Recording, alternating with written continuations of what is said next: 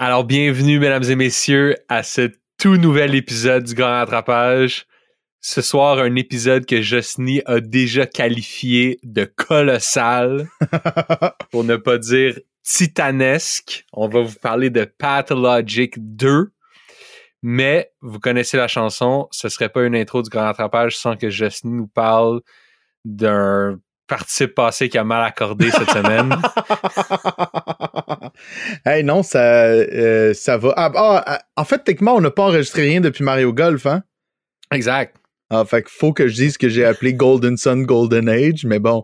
Ça, ça, je pense, tout le monde en a déjà assez parlé sur le Discord, mais oui, je m'excuse de ça, ceux qui, qui sont pas nécessairement sur le Discord. Mais sinon, pas beaucoup d'housekeeping cette semaine. Juste vous rappeler qu'évidemment, le vote pour les, le chat du public saison 6 est toujours en cours. Évidemment, le lien va être dans la description, dans vos applications de podcast et sur YouTube.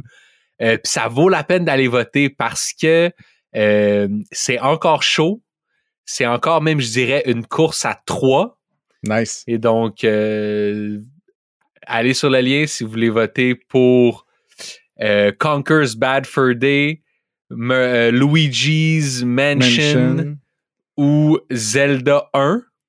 Guiche. Et allez-y pas si vous voulez voter pour les trois autres jeux dont tout le monde se fout.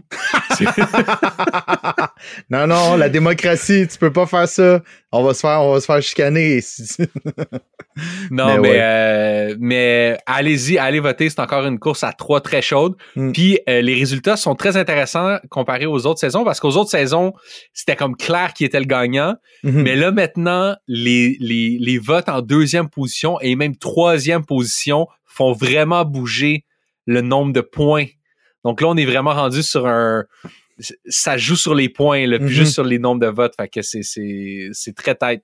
Mais ça, c'est parce que- qu'on a, ça, c'est parce qu'on s'est, on, s'est limité à 6, je pense que ça va beaucoup aider. Ouais. Puis ça va faire des trucs bien plus intéressants que comme quand on le faisait, euh, c'était 10 la dernière fois qu'on avait.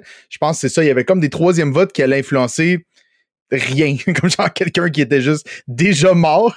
Puis là, c'était comme non, mais mon petit troisième vote pour lui. Fait que à 6, c'est vrai que les résultats sont super. euh, j'ai hâte de voir. J'ai hâte de voir. Rien, rien n'est gagné pour l'instant. Pathologic 2 est sorti en 2019 sur PC, Xbox et PS4. Euh, Pathologic 1, qui va être important de, de mentionner, est sorti en 2006. Pathologic Classic HD, qui lui est sorti en 2015. C'est développé par Ice Pick Lodge. Le réalisateur, c'est Nikolai Diboski. Le publisher, c'est Tiny Build. Un score métacritique de 70. Puis ça, je pense qu'on va pouvoir en, en parler euh, éventuellement de pourquoi ce score si bas, parce que le audience score, lui, est de 88. Ouais, puis c'est, très rare sur ces genres de jeux-là qui sont des jeux vraiment art house, très Mhm. nichés, que le score du public est plus haut que le score euh, euh, de- de- des, des critiques quote-unquote professionnels. Exact. Mais je pense que ça démontre que c'est un jeu qu'il faut que tu y joues de ta propre volonté et pas parce que t'es payé pour. il, faut que, il faut vraiment que ça vienne de toi. Exact. ouais, c'est, c'est vraiment ça. Puis euh, le How Long to Beat, c'est 30 heures, un speedrun de 21 minutes 20 secondes. T'as-tu vu comment ils font ça?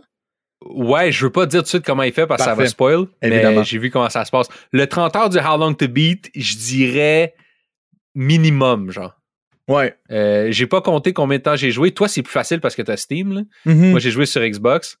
Puis euh, on a bien fait de prendre un mois parce que c'était chargé. C'était Ouais, chargé, puis après ça, fallait, fallait décanter. hey man, c'est vraiment un jeu qui se vit puis qu'il faut justement que tu t'en remettes. Mon playtime Steam est arrêté à 35 heures. Puis je pense que j'ai beaucoup abusé de, de, de reloader mes saves. Fait que il y a des fortes chances que ça ait joué beaucoup là-dedans. Mais oui, planifiez-vous. euh, c'est un gros morceau, là, tu sais. Fait que Dense. euh, voilà, très dense. Ouais. Et donc, c'est ça, comme tu disais, on peut pas parler de Pathologic 2 sans parler de Pathologic 1, parce que comme, je pense que je l'ai même mentionné dans l'épisode 0 où on annonce les jeux, Mhm. Pathologic 2 est à la fois une suite et un remake de Ouais. Pathologic 1. Puis là, c'était pas clair que ça voulait dire quand je vous l'ai dit pendant l'épisode 0. Maintenant, c'est très clair, fait qu'on va en parler un petit peu plus tard, mais donc, Pathologic 1 euh, est sorti, euh, a été euh, développé par Ice Pick Lodge en 2000, il est sorti en 2006. Et donc, Ice Pick Lodge, c'est une compagnie de développement de jeux russe fondée par, comme tu disais, Nikolai Debowski, Ariat Zakirov et Mhm. Peter Potatov. Impeccable. Et eux, impeccable. Eux autres, ils font ça en 2002. Puis ça, c'est vraiment un peu le, le, le, le- c'est vraiment Nikolai qui est le, le, le, le moteur de tout ça. C'est son idée. Puis lui, il veut faire une compagnie de jeux pour faire une version jeu vidéo d'une campagne de Donjon Dragon qui joue avec ses boys. Déjà, on voit qu'il y a une ressemblance, je trouve, avec la genèse de, de Scorn, genre. Ouais. Je suis comme, du monde qui sont pas vraiment dans le monde du jeu vidéo, puis sont comme, hey, ce serait cool si on prenait quelque chose qui a aucun rapport avec le jeu vidéo, puis comme, on le force-feedait dans un format jeu vidéo, tu sais. Fait que Ouais. euh, c'est ça, il y avait cette campagne-là de D&D qui jouait avec ses boys, qui s'appelait Rebellion. Et il va chercher euh, Ayrat et Peter, qui eux étaient programmeurs et designers 3D, Mm. pour l'aider pour tout ce qui est comme technique, pour mettre en œuvre ce qu'il a en tête. Mais selon ses propres dires, ce jeu-là aurait très bien pu être un genre de text adventure, euh, genre de Commodore 64 extrêmement simple. Lui, Mhm. c'était vraiment juste de faire une version ordi de sa campagne euh, Donjon Dragon. Ouais. Et là, donc, pendant que Nicolas, lui, il travaille sur le document de design du jeu, genre le scénario, les mécaniques, tout ce qui va se passer, euh, Ayrat et Peter, eux autres, euh, ils vont chercher un autre dude qui s'appelle Alexei Baklavalov, qui est un autre programmeur. Puis eux, ils vont comme prendre sur eux, fouille-moi pourquoi, de bâtir un full-blown euh, engine de jeu vidéo, un moteur de jeu vidéo 3D comme de, de zéro. Juste pourquoi pas aller en chercher un qui existe déjà? I Ouais, don't ouais. know. Quoi qu'en 2002, je sais pas s'il y avait déjà des moteurs gratuits, par contre. Du open source moteur, là? Non, ouais, ou même des trucs comme maintenant, tu sais, tu peux downloader Unreal puis, ou downloader euh, Unity, des, des trucs comme ça. Mhm, mhm. Mais, euh, fait qu'ils font un engine de A à Z, tout ça pour bâtir un démo. Puis ils, ils- ils bâtissent un démo à certains éditeurs. Apparemment, j'ai pas vu le démo, mais apparemment c'est très rough, Mhm. très buggy, très court. Puis tout le monde leur dit genre, guys, oubliez ça, ça marche pas vos shit. Revenez nous voir euh, quand vous allez être grand. Jusqu'à temps que Buka Entertainment, une compagnie dont on on n'a pas On n'a vraiment pas de entendu trace, ici parler, ouais. c'est ça. Eux autres, ils décident que, hey, gars, nous autres, on, on y croit. On va vous donner 250 000 piastres, puis Wow. deux ans pour comme raffiner ce, ce démo-là, puis en faire un vrai jeu. Mhm. Et ça va donner Pathologic 1. Euh, la réception du jeu est super bonne en Russie. Il vend 50 000 copies assez rapidement. Il reçoit des prix comme Best Game of the Year sur playground.ru et Best Russian Game of the Year sur gameslife.ru. Mm. Et euh, c'est ça, mais ça marche pas tant que ça dans l'Ouest parce que c'est un jeu avec des mécaniques euh, pas évidentes et extrêmement, je dirais, acerbes. Ouais. Et surtout, le problème, c'est que la traduction anglaise est vraiment horrible. On dirait que quelqu'un a juste passé tout le texte du jeu dans un genre de Google Translate première génération Ouais, ouais. euh, avec des voice actors que genre ils, ils sont quasiment genre ils parlent au phonétique là c'est genre ouais. ils parlent pas anglais personne C'est, le même niveau d'anglais que l'espèce de classique là, All bases are belong to us. Là. Puis t'es comme Ben, genre, c'est non, c'est- ça ça marche pas du tout. Là, tu sais.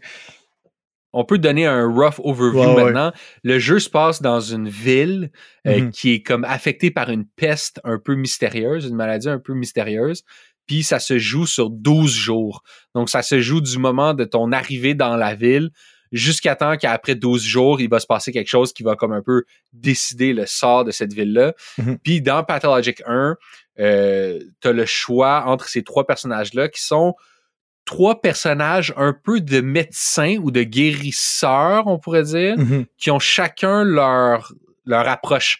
T'en as un qui est vraiment un médecin euh, qui vient, lui, d'une, euh, d'une métropole. C'est un gars super classique, médecine moderne. T'as euh, une autre, euh, ce, ce, ce médecin-là qui s'appelle The Bachelor. C'est comme son nickname, I guess. Ap- Après ça, t'as une autre petite fille qui s'appelle The Changeling Mhm. qui, elle, c'est une fille qui vient de cette ville-là. C'est même une fille qui vient d'une genre de tribu un peu indigène à, à la steppe russe. Puis elle, elle utilise plus des... Je veux pas dire de la magie, mais c'est comme un peu de la Ben, c'est comme la magie. Ben oui, parce que c'est sous-entendu qu'elle a le pouvoir du healing touch, mais qui est aussi une espèce d'un autre côté qui est une curse parce qu'elle est aussi capable de healer que de tuer des gens apparemment. Mais ça, c'est comme pas clair si c'est juste de la superstition ou si c'est vraiment quelque chose qu'elle est capable de faire. C'est ça. Puis, fait que ça, c'est comme les deux extrêmes. Puis t'as le troisième personnage du, du Harry Specs, qui lui est quelqu'un qui vient de cette ville-là, mais qui est allé étudier la médecine depuis 5-10 ans euh, dans la capitale. Fait que tu reviens dans ta ville natale avec un peu les connaissances de médecine mm-hmm. euh, moderne, mais tu as quand même une sensibilité à la médecine traditionnelle, traditionnelle euh, la qu'il y a dans cette ville-là. Fait que c'est vraiment comme les deux extrêmes, puis la Ruspex qui est un mix de ces deux-là. Puis c'est ça. C'est très lent comme jeu. Les graphiques déjà en 2002 sont dépassés. Là. Et donc, mhm. c'est ça, ça marche vraiment pas dans l'Ouest. C'est un échec. Mais il y a quand même des petites critiques à l'époque qui sont capables comme d'apprécier euh, le, le contenant, puis l'idée derrière, l'intention, même si le contenu, lui, est extrêmement rough. Puis là, après ça, Ice Pick Lodge, ils vont se mettre à travailler sur comme un paquet de jeux vraiment nowhere dont personne ne se rappelle. C'est vraiment juste comme pour payer les bills parce que là, ils sont rendus comme une vraie compagnie de, de, jeux vidéo. Fait qu'ils font ce que plusieurs font, tu sais, des petites compagnies, c'est pas toutes des Ubisoft. Fait que, ils font genre des petits jeux mobiles, ils prennent un peu du work for hire, euh, ils travaillent pour d'autres. Fait que là, tranquillement, pas vite, ils vont quand même se mettre à penser à un Pathologic 2 euh, parce que bon, malgré que ça n'a pas euh, marché très fort initialement, il y a quand même un certain engouement qui se crée dans les, les bas-fonds les plus underground des communautés de jeux vidéo. Puis là, euh, ils décident à la fois de partir un Kickstarter en 2014 pour ramasser de l'argent pour travailler sur le 2. Ils réussissent quand même à ramasser 333, 330 000 sur les 250 qui étaient demandés. Puis là, ils vont se donner une chance, ils vont décider d'utiliser Unity pour développer le 2. À ce moment-là, c'est déjà clair dans leur tête que le 2 va être comme une réimagination du 1, mm-hmm. puis il va être sorti épisodiquement en commençant par l'épisode du Harrispex. Mm-hmm. Tu vas quand même côtoyer les autres personnages. Tu vas côtoyer le Bachelor, tu vas côtoyer le Changeling, puis il va y avoir un, peu des, des, relations entre vous, des jeux de pouvoir pour savoir qui un peu va faire prévaloir sa, sa, sa, médecine ou sa manière de traiter cette, cette plaie-là, mm-hmm. cette euh, peste-là. Et euh, voilà. Et donc, c'est ça, ils disent, ça va être tellement gros qu'il faudra qu'on le sorte en trois shots. Mm-hmm. Euh, spoiler alert, le deuxième épisode n'est pas encore sorti, guys. Ça fait cinq, ans que ça fait cinq ans que le Harry Specs est sorti et on mm-hmm. n'a pas encore le Bachelor. Mais donc, Parallèlement à ça, euh, il y a General Arcade qui, euh, eux, sont une compagnie qui sont spécialisés dans genre comme les, les remasters, les remakes HD de jeux, un peu comme Bluepoint avait fait avec euh, Dark Souls et tellement d'autres jeux, qui, eux, développent Pathologic Classic HD. Non seulement c'est un update graphique, mais c'est surtout, surtout, surtout une nouvelle traduction, mm-hmm. puis un nouveau voice, acting. Ouais. Nouveau voice acting, nouveau texte, ça se tient beaucoup plus, puis déjà ça, ça amène le jeu à euh, un niveau plus acceptable, mettons, pour les pays de l'Ouest. Ouais, ben tu peux comme comprendre ce qui se passe. Ouais, c'est ça. Parce que j'ai vu des... désastreux avant, là. Puis là, euh, fait bon, ils, sortent cette version Pathologic HD-là, qui, ça, comme tu dis, ça aide vraiment à non seulement redonner ses lettres de noblesse au premier, puis à bâtir un hype pour le 2. C'est là qu'il y a une petite communauté, un petit hype qui commence à, se, bâtir autour de ça. Et en 2017, ils vont signer avec Tiny Build, qui est un publisher euh, occidental euh, traditionnel, qui eux vont leur donner non seulement plus de budget, mais surtout beaucoup plus de ressources pour le marketing. Et donc, ils continuent à travailler sur le jeu, ils ont du cash, ils ont du monde à appeler s'ils veulent envoyer des press releases. Et euh, évidemment, il va y avoir un paquet de pushback jusqu'à la sortie finalement en mai 2019. Mm-hmm. Euh, les critiques sont exactement les mêmes qu'il y a eu pour Pathologic 1. C'est comme, c'est quoi ce jeu-là? Extrêmement dur. C'est dur, c'est hostile. C'est un jeu extrêmement hostile. Il te fait vraiment aucun cadeau. Euh, euh, dans, un, dans, dans, une interview avec DTF.ru, je sais pas si c'est downtofuck.ru. Nicolas, il dit que, comme straight up, lui, il, il est super open, puis il dit, oh, les ventes sont extrêmement basses. Puis le studio va devoir downsizer de 20 personnes à 4-5 personnes, vraiment juste pour comme être en mode subsistance, puis encore une fois, re-rentrer sur travailler sur des jeux mobiles Mhm. pour payer les bills, tu sais. Euh, les ports aussi sont faits euh, avec une équipe réduite. Puis ça paraît. sur PlayStation puis sur Xbox. Puis ça paraît, bro. Mhm. Je sais qu'on en a déjà parlé, mais il faut que j'avertisse le monde. Si vous voulez jouer, jouez sur PC parce que les versions, jamais de ma vie, j'ai joué à un jeu. Pas, j'allais dire qu'il y, a- qu'il y a autant de bugs, mais c'est pas des bugs, c'est juste qu'il crash. Il Ouais. crash tout le temps. Ouais. Comme à chaque. Comme si tu joues une heure puis il a pas encore crashé, là. Comme. C'est fucking. Va, va te chercher un billet de l'auto, là. Faut tout le temps que tu sois en train de sauvegarder parce que. S- Je suis surpris qu'il ait eu le droit de laisser ces. Comme sais, je- tu sais, j'ai même vu des extraits, là, il y a quelqu'un qui l'a partagé, qui jouait aussi là, dans le Discord, là, puis comme il était littéralement pas capable d'avancer dans la ville tellement ça buguait. là. Je suis surpris que même PlayStation et Xbox laissent un genre de jeu complètement broken comme ça dans leur store, tu sais. Mais sur PC, aucun problème. Mais tu vois que c'est là qu'il y avait, il y avait, il y avait le budget puis le staff à ce moment-là. Puis le bout où est-ce qu'il dit, ouais, il a fallu qu'on drop ça à 4-5 employés, c'est genre le, le moment où est-ce qu'il faisait les ports. Fait que c'est sûr que c'est à cause de ça qu'ils ont manqué d'amour. là. Puis non seulement le- le- ça, ça crash, mais moi j'ai joué sur Xbox Series S. Mm. Euh, puis je sais qu'il y en a qui ont joué sur, sur, sur PlayStation 5, mais il y a du monde qui nous en parlait sur le Discord, qui jouait sur qui, qui essayait de jouer sur PlayStation 4, la console sur laquelle le port a été fait. Mhm. Puis les loadings sont interminables. Genre, moi, au moins sur Xbox, à part les crashs, il n'y avait pas vraiment de loading à toute fin pratique. Puis Ouais. quand ça crashait, je pouvais reloader très, très rapidement. Mhm. Tandis que quand tu joues sur PS4 ou sur Xbox One, genre à chaque 25 pieds, t'as comme un 25 secondes de loading. là. Tu te Ah promènes dans absurde. la ville, ça load à tout bout de champ, c'est l'enfer. Mhm. Fait que, très rough, guys, si vous voulez jouer sur console, au moins jouer sur Xbox Series, euh, Series X ou S, Mhm. sur PS5. Puis tu sais, ça crash souvent, mais euh, j'étais tellement absorbé par le jeu que j'ai comme passé par-dessus. euh, C'est vrai, c'est hot ça. et donc, c'est ça. Donc là, il passe en mode réduit, euh, 4-5 personnes euh, pour payer les bills. C'est là que les deux autres euh, storylines, celui du Bachelor puis du Changeling, commencent à avoir l'air de plus en plus euh, du genre de, de, de vaporware, tu sais. Ouais, exact.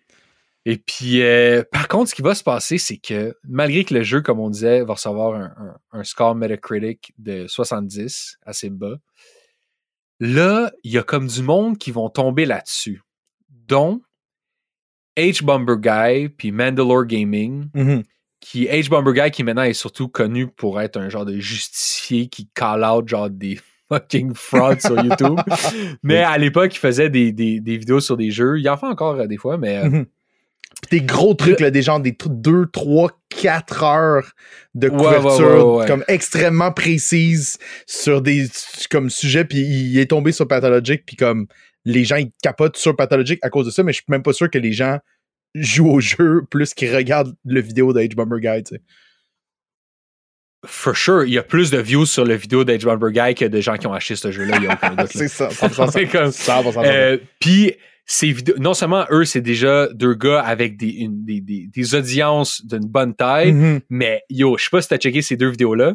Moi, c'est comme ça que j'ai appris de l'existence du jeu il y a une couple d'années. Ah non, mais non, c'est ça. Moi, je, moi, je l'ai appris genre- quand tu m'en as parlé.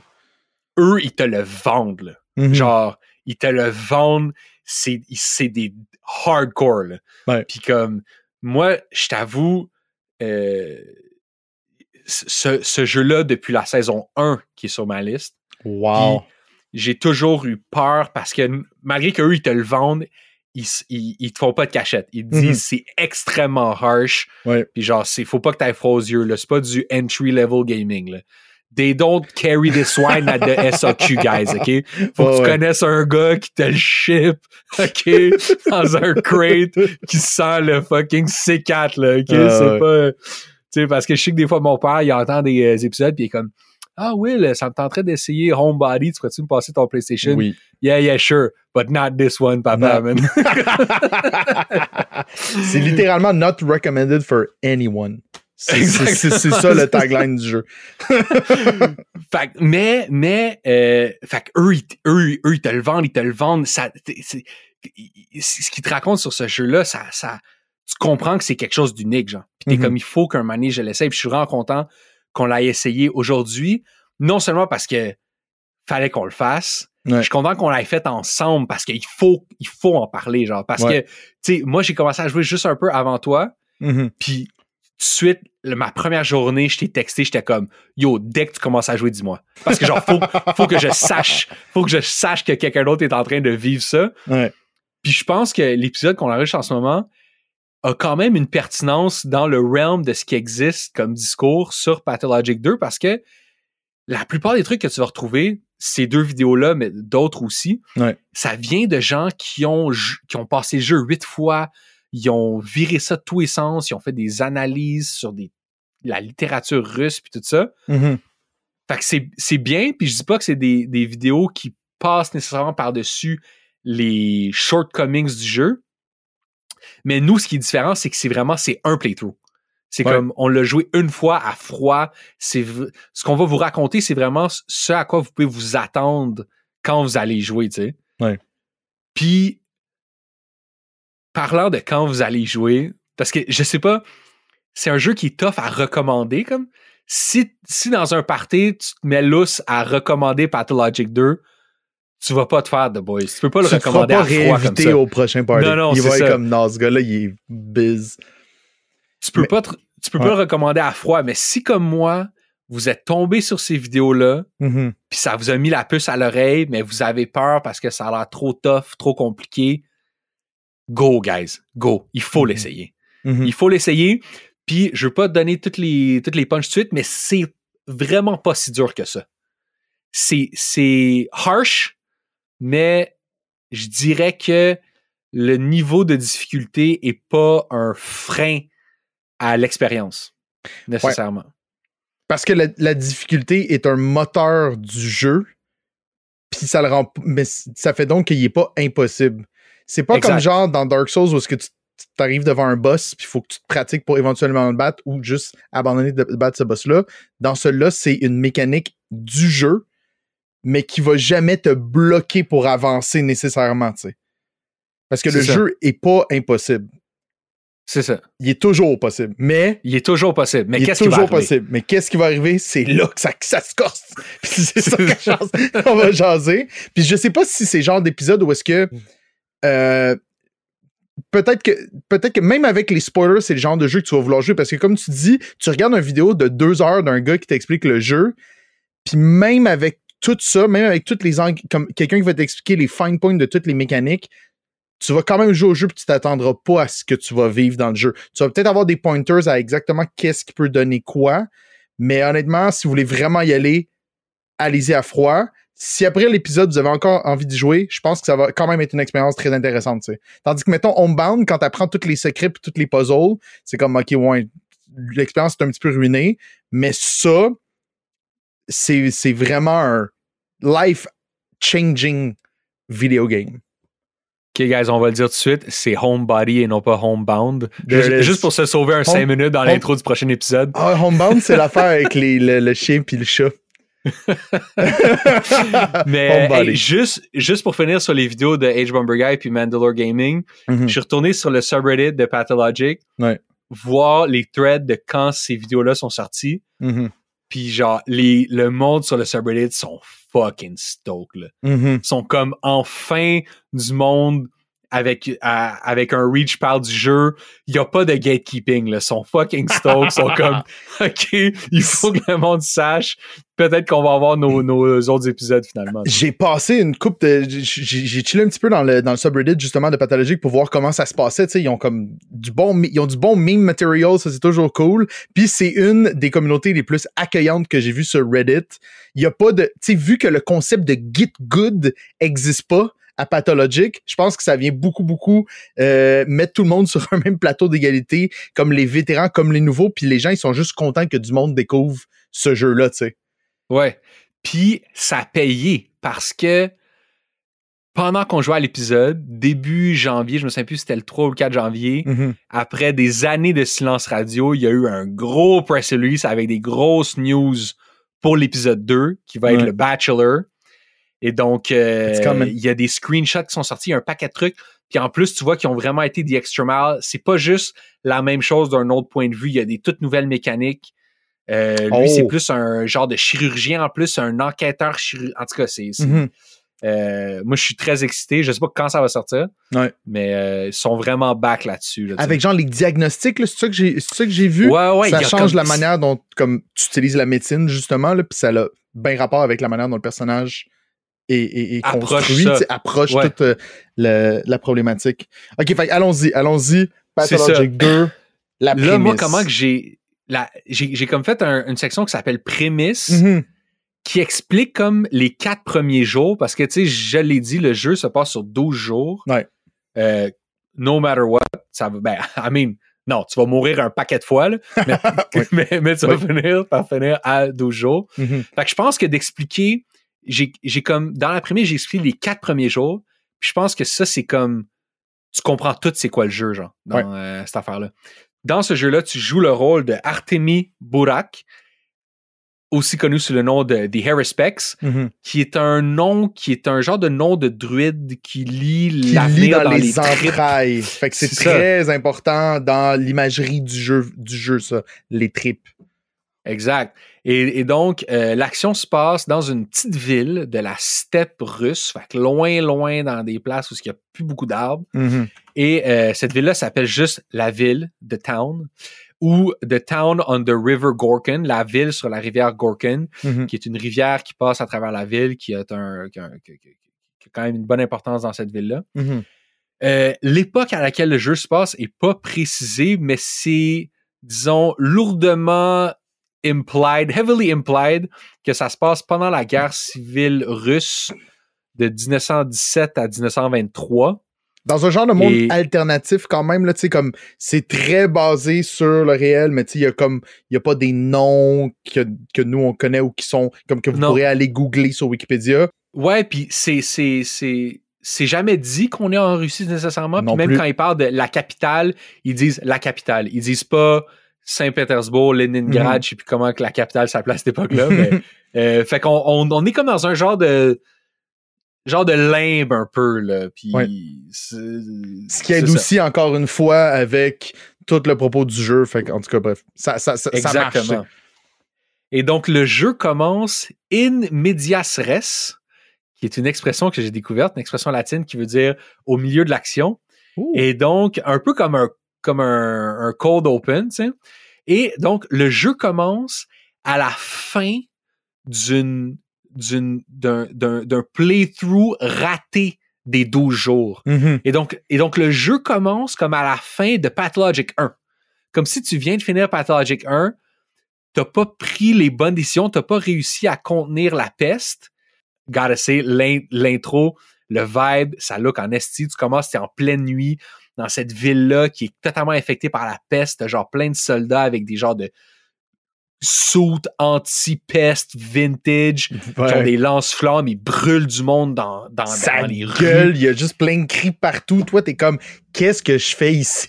Genre, j'ai-tu. Ah mon jeu venait-tu avec une save à la fin, comme ça aucun sens? Puis là, tu traverses la ville, que tu apprends à découvrir un peu aussi. Ce qui est, ce qui est drôle, c'est que c'est c'est un, c'est une séquence assez linéaire, tu sais, à cause des Mhm. barrages puis des, des soldats. Tu peux pas vraiment te promener trop dans la ville. C'est vraiment, tu, tu- tu te rends euh, jusqu'à la, à la cathédrale, qui est un peu le, le là où l'armée a mis leur quartier général pour comme gérer leurs opérations. Fait que tu, tu- tu te rends là en passant par des rues dans lesquelles tu vas te promener pendant des jours et des jours après, mais à ce moment-là, tu les, tu les connais pas vraiment encore. Fait que tout a l'air étrange, tout a l'air un peu euh, hostile, puis euh, en tout cas, moi j'ai vraiment aimé le vibe de l'intro. Ouais. Euh, c'est très glauque.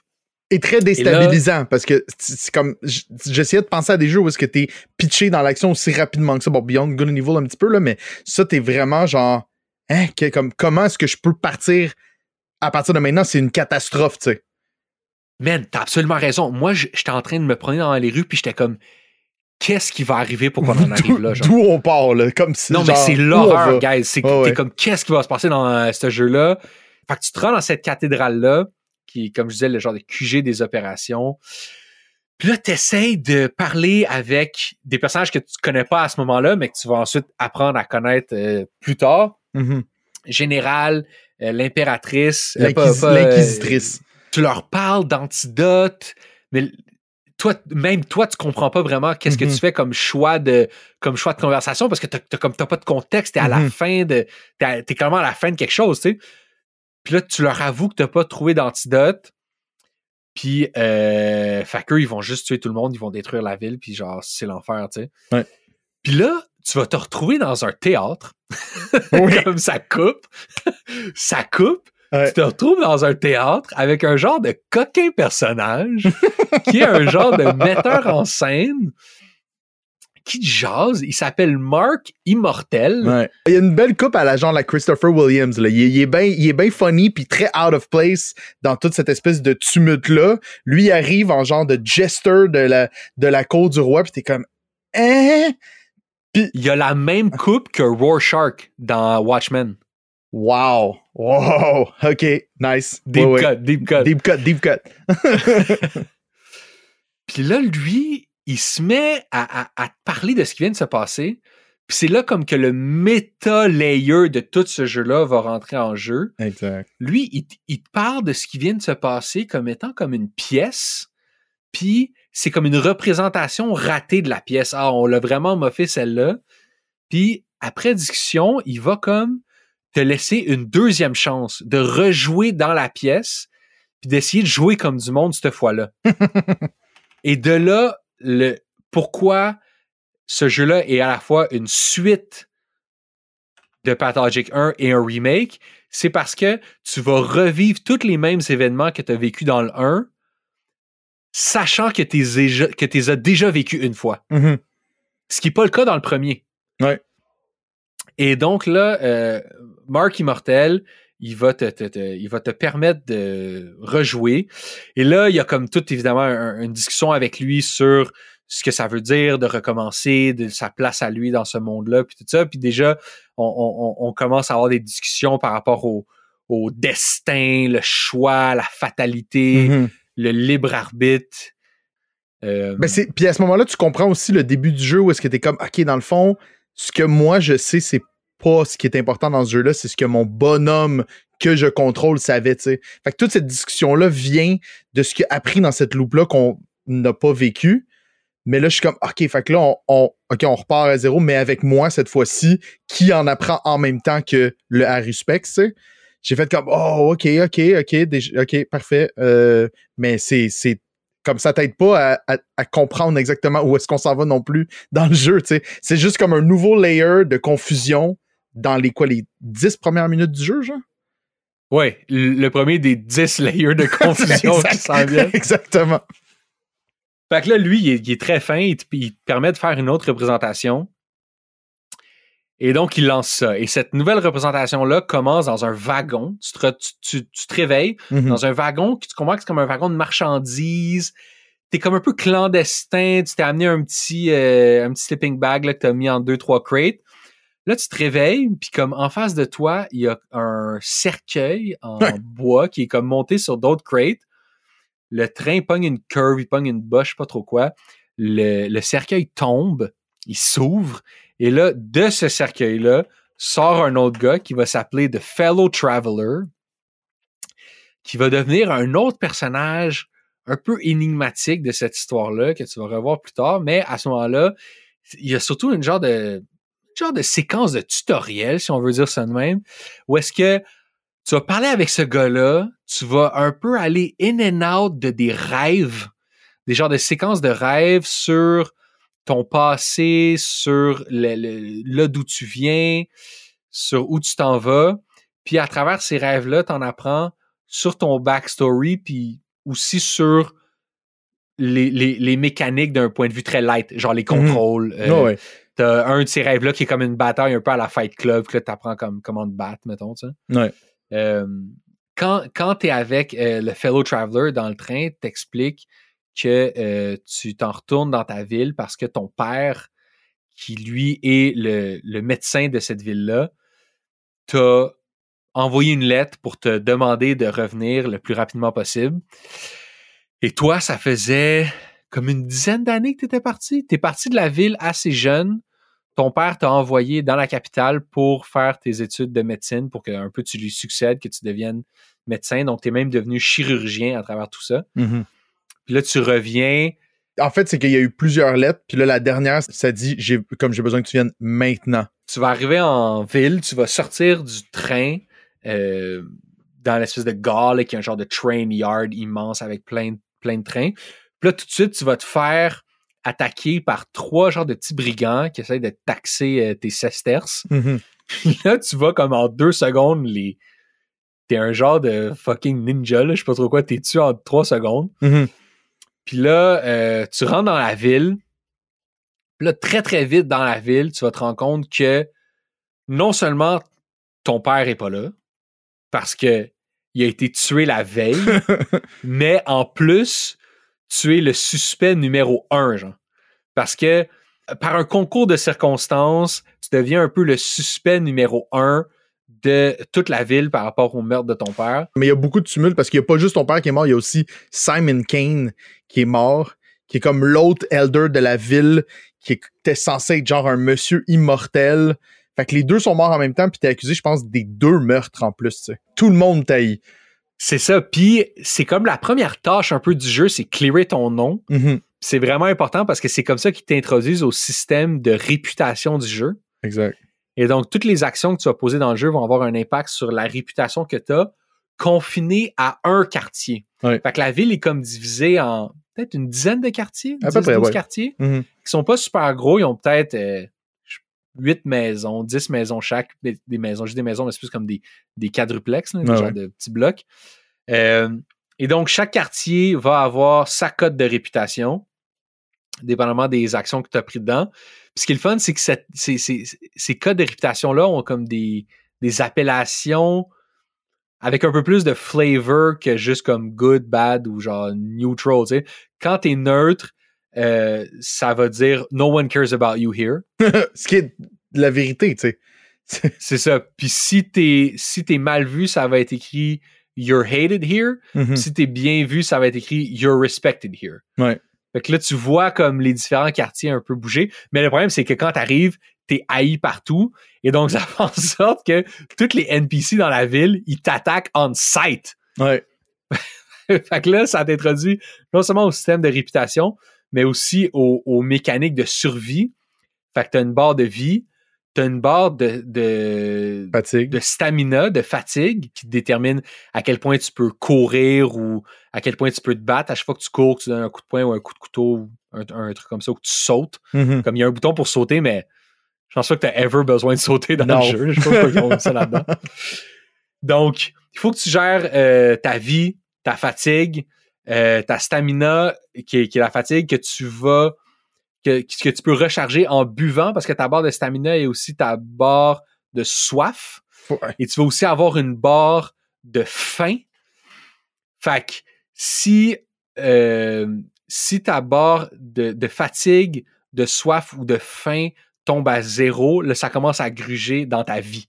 Mhm. Et, et donc, il faut tout le temps que tu manages ces, ces, comme ces, ces quatre barres-là.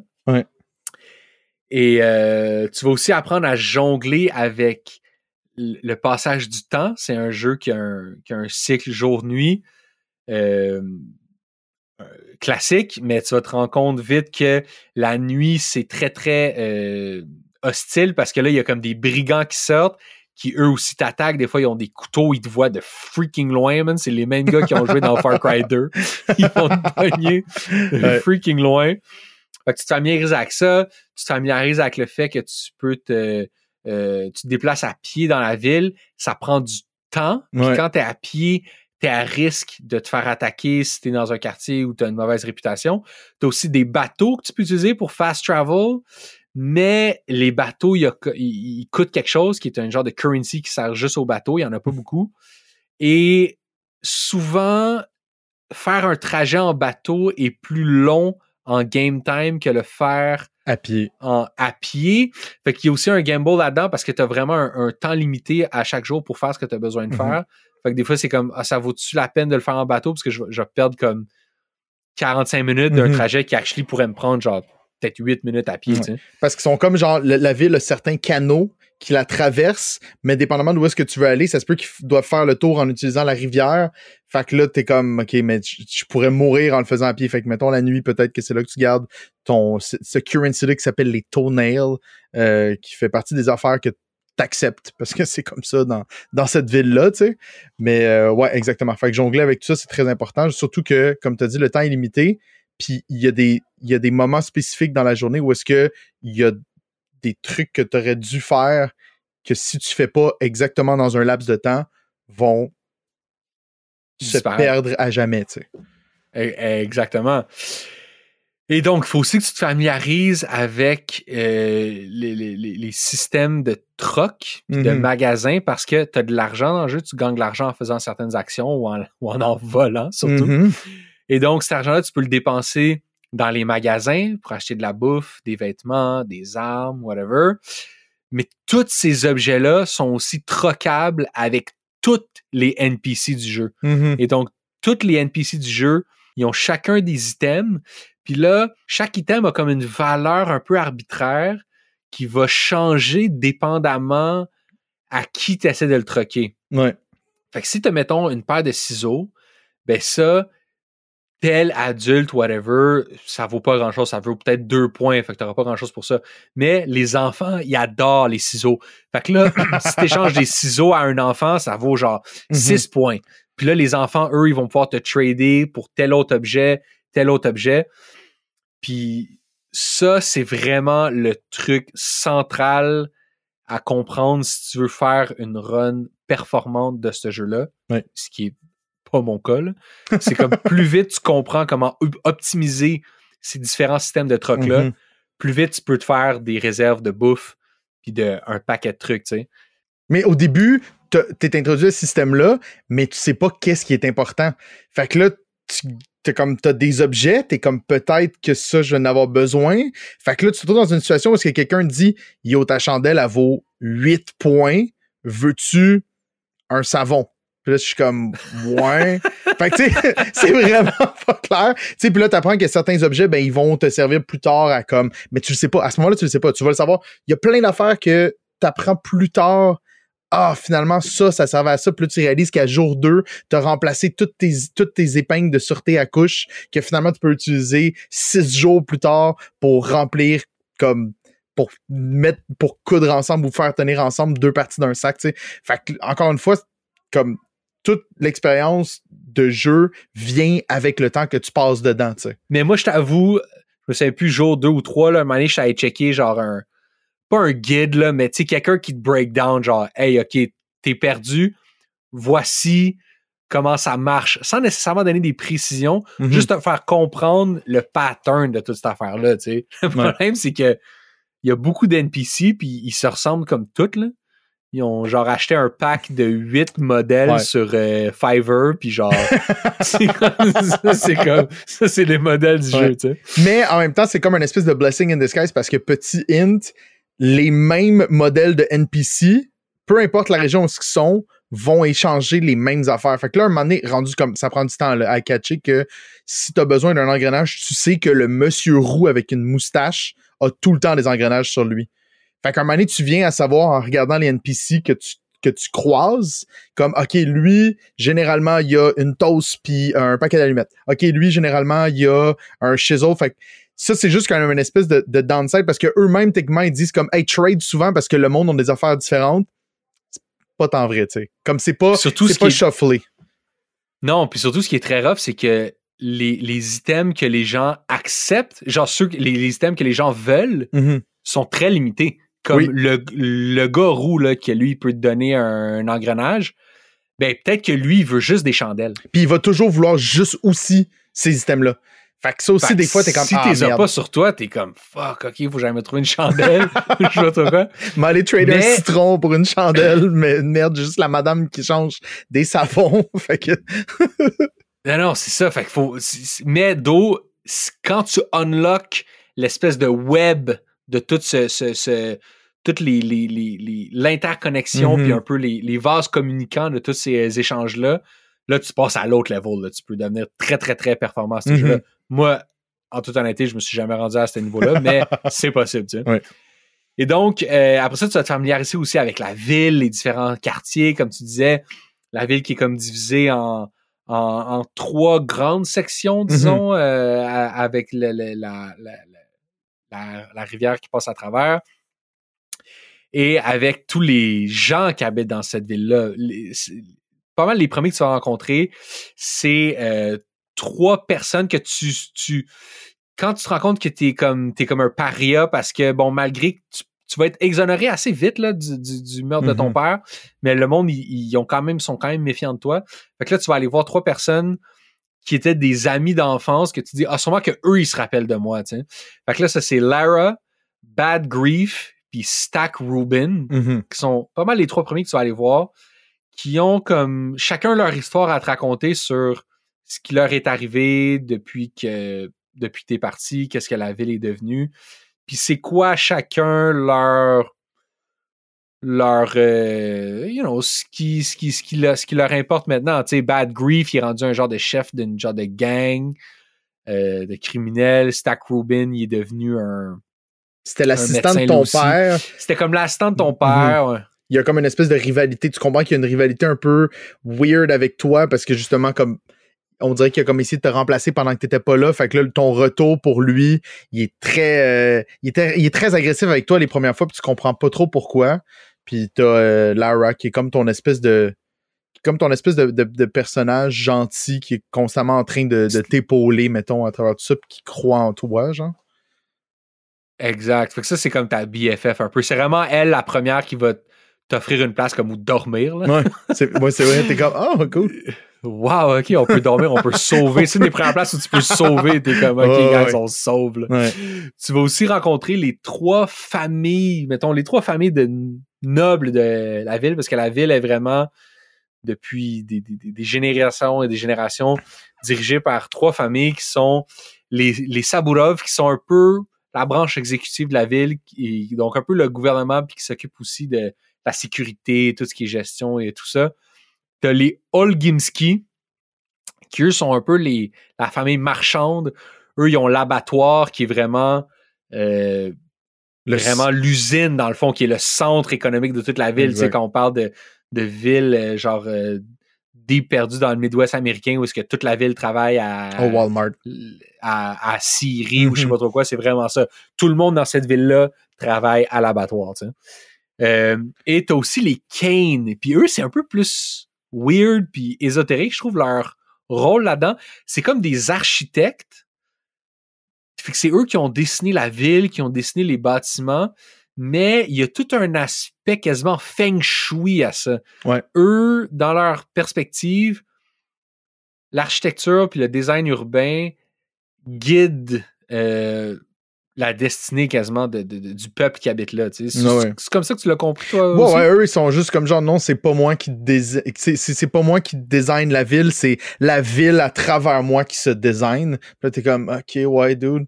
Puis là, ils t'expliquent aussi qu'ils ont construit le polyédron, qui est comme une espèce de, comme qui est- la ville a tout du sens. Puis là, à côté de la cathédrale, tu réalises qu'il y a un building qui est juste une succession d'escaliers qui s'élèvent vers le ciel. Puis t'en rencontres quelques-uns dans la ville de ces buildings-là qui sont juste comme un set d'escaliers, mais qui sont détruits. Mais le polyédron, lui, tient encore. Puis ça défie les lois de la physique. Puis les gens sont comme ben OK avec ça. Puis quand les Caïns en parlent, eux, ils t'expliquent pas comment ils l'ont construit parce que justement, eux, ils sont convaincus que c'est juste comme la main de Dieu qui les aide à construire tout ça. Ça ressemble comme à une immense ruche d'abeilles, Mhm, mais comme plus en long. exact. C'est- tout en papier. Fait que c'est comme ça glow parce qu'il y a de la lumière à l'intérieur. Puis ça tient dans le sol, juste comme, comme si il y avait comme un dard, quasiment un dard d'abeilles qui sortait de cette genre de Ouais. grande lanterne chinoise-là, puis il avait comme planté à terre. C'est, c'est- straight up une structure genre magique. Là. Ouais. Sais, C'est comme, il y a, y a- y rien qui tient du réel de- dans cette structure-là. Mais pour eux, c'est juste comme, ouais, on a fait, on a pensé à ça, là, on a, on a fait des plans. Exactement. Puis d'ailleurs, c'est de cette famille-là qu'il y a Simon Cain qui qui est décédé. euh, qui, est décédé dans cette famille-là, mais c'est comme vraiment un espèce de side story que je pensais qu'elle allait être important, mais dont finalement la famille semble se contre-ficher qu'il soit mort parce que pour eux, ça fait juste comme partie des allées et venues de ce qui est de vivre dans une ville, tu sais. Mais euh, c'est ça. Tu comprends que le polydron aussi, vu que c'est un, building qui défie les lois de la physique, le monde qui vit dedans vieillisse pas, puis t'apprends que les enfants vivent, comme vivent dedans, puis que Simon Cain, il était aussi comme il vivait dedans, puis qu'apparemment, il, y avait genre 200 ans. Là, t'es comme, OK. Ça, c'est comme l'espèce de. Il va y avoir du surnaturel dans le jeu, mais là, la première fois qu'il te pitchait quand tu rencontres des Caïns, t'es comme, OK, ça, OK. Puis c'est le genre de fait dans le jeu qu'il faut que tu acceptes puis que tu comprends que ça fait partie des, des lois qui régissent l'univers de Pathologic 2. Just take it as it is, puis on move on, tu sais. Puis tu parles des enfants parce que c'est ça, comme, comme, comme tu dis, il y a tout le, le polyédron est habité par des enfants qu'ils gardent, les adultes peuvent pas rentrer dedans. Ouais. Puis les enfants qui habitent là-dedans, c'est la c'est une des deux bandes d'enfants, les Dogheads, qui sont des genres de furry. Là. Mais comme des furries, si t'as juste comme 5 piastres puis comme un vieux bas en laine pour te faire un casque de, de, chien. Puis eux, ils sont l'idée par un gars qui s'appelle Khan, puis ils sont contre l'autre gang d'enfants qui s'appelle les Soul and a Halves, qui sont des enfants qui ont un homme et demi, une homme mm. et demi, mm-hmm. qui eux sont l'idée par Notkin. C'est deux genres de bandes un peu les enfants perdus type of vibe. Ah genre de, qui sont un contre l'autre, mais vraiment genre on parle de meurtre là puis d'affaires comme ça ah de, ces gangs d'enfants là. Tu penses que c'est Goonies, mais c'est finalement Lord of the Flies.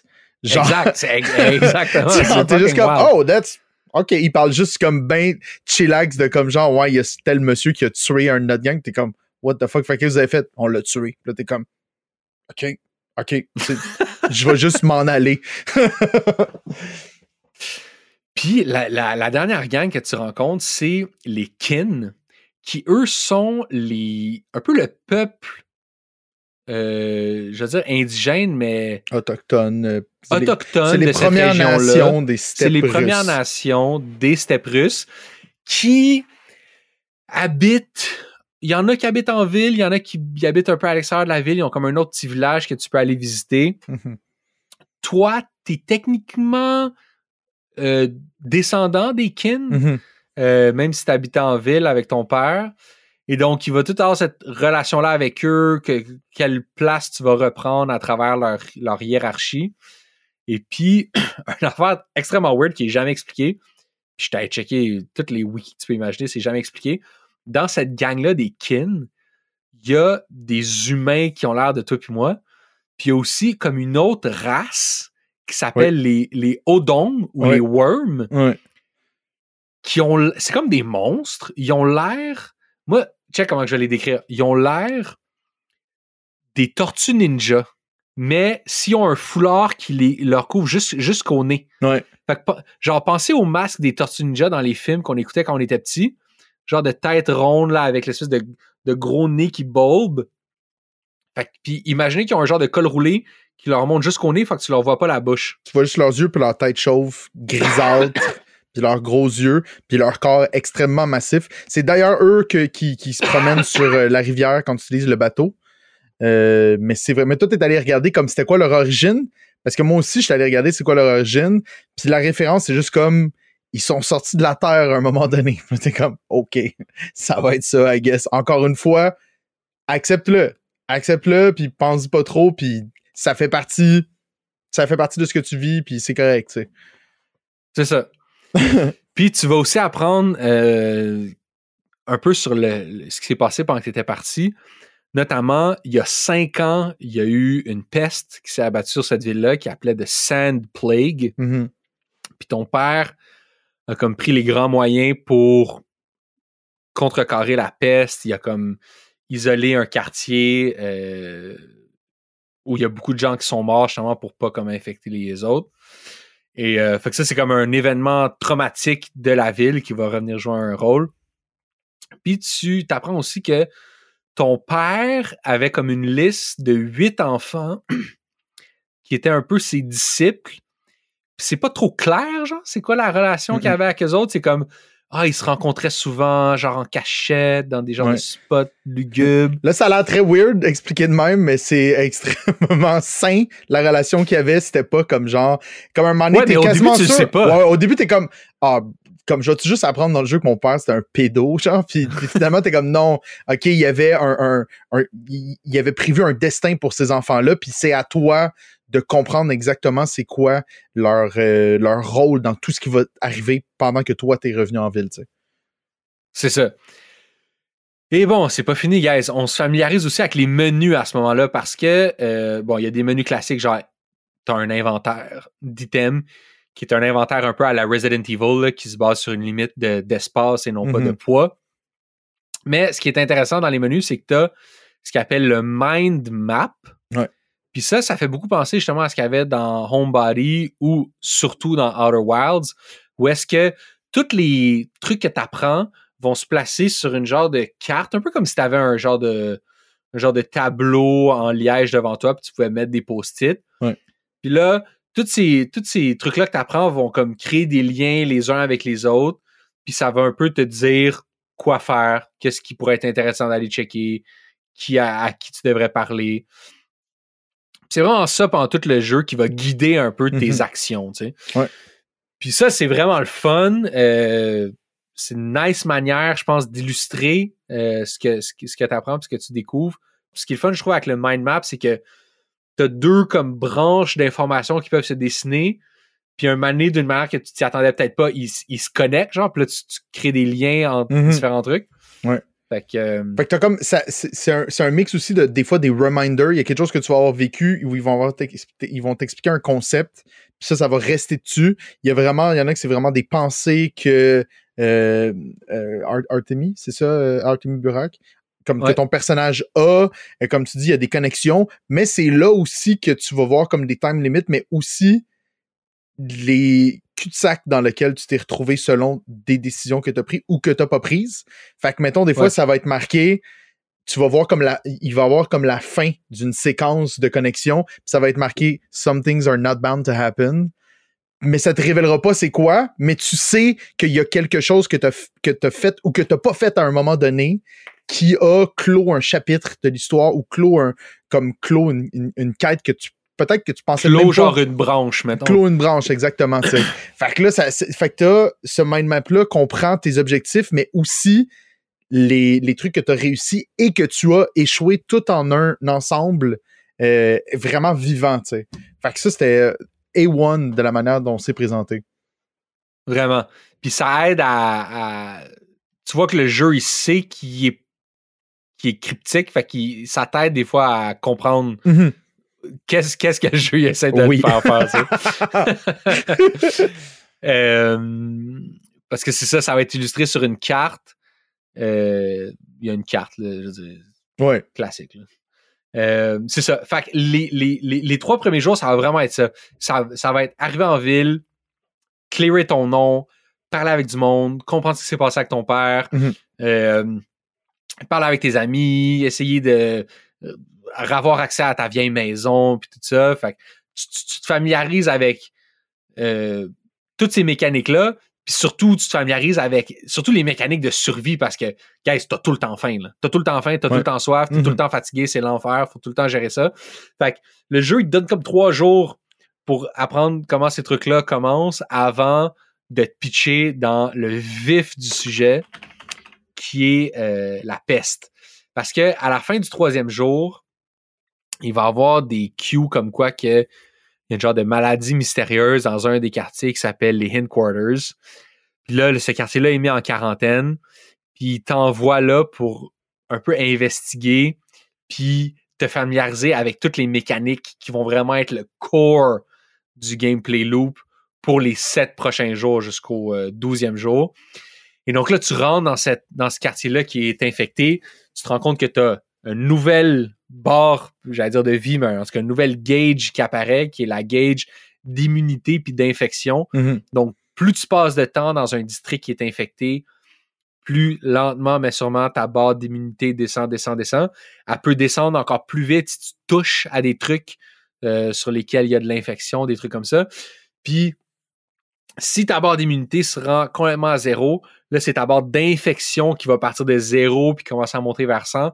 Puis ça, guys, si tu tombes dans l'infection, reload. Genre là, c'est comme. parce que. À moins que tu veuilles faire une run genre 100% through to the game, euh, c'est invivable l'infection. C'est comme Ouais. si tu joues dans la difficulté que le jeu, parce que le, le- le jeu aussi, au début, comme tu choisis ton niveau de difficulté, puis le, le troisième plus tough, en fait, il n'y a pas de mode easy. Le plus bas, ça s'appelle normal difficulty. Puis là, t'en as un hard, puis t'as imago difficulty, qui est dans, dans le texte qui est écrit, c'est marqué the intended difficulty. T'es censé, ce mode-là est balancé comme ce que les développeurs du jeu voulaient que tu fasses. Puis ils ont lancé les autres modes un petit peu plus faciles qui sont euh, quand même comme qui ont toutes les mêmes mécaniques qui sont juste comme plus light genre tu vas avoir moins faim tu vas avoir moins soif mais le Imago c'est vraiment celui qui euh, qui est comme si tu veux vivre l'expérience pour de vrai vas-y avec celle-là parce que je pense que ça euh, si tu veux vraiment avoir comme l'ensemble de l'œuvre qui est Pathologic 2 Ouais. il faut ce degré de commitment là tu sais Moi, j'ai joué à Imago surtout parce que j'étais comme, tu peux changer quand tu veux à travers tout le jeu. J'étais comme, si un moment donné c'est l'enfer, je vais comme le descendre, tu sais. J'ai fini à Imago puis tout. c'est drôle parce que c'est l'enfer. Mais c'est ça qui. Comme si, Ouais. si t'enlèves ce bout-là, tu, tu- comme tu, tu, tu- tu charcutes qu'est-ce qui est censé être comme le cœur de ce jeu-là, tu sais. Fait que c'est pour ça que il faut jouer à Imago Difficulty. Vraiment. Ouais, ouais, c'est sûr, c'est sûr, c'est sûr, c'est sûr.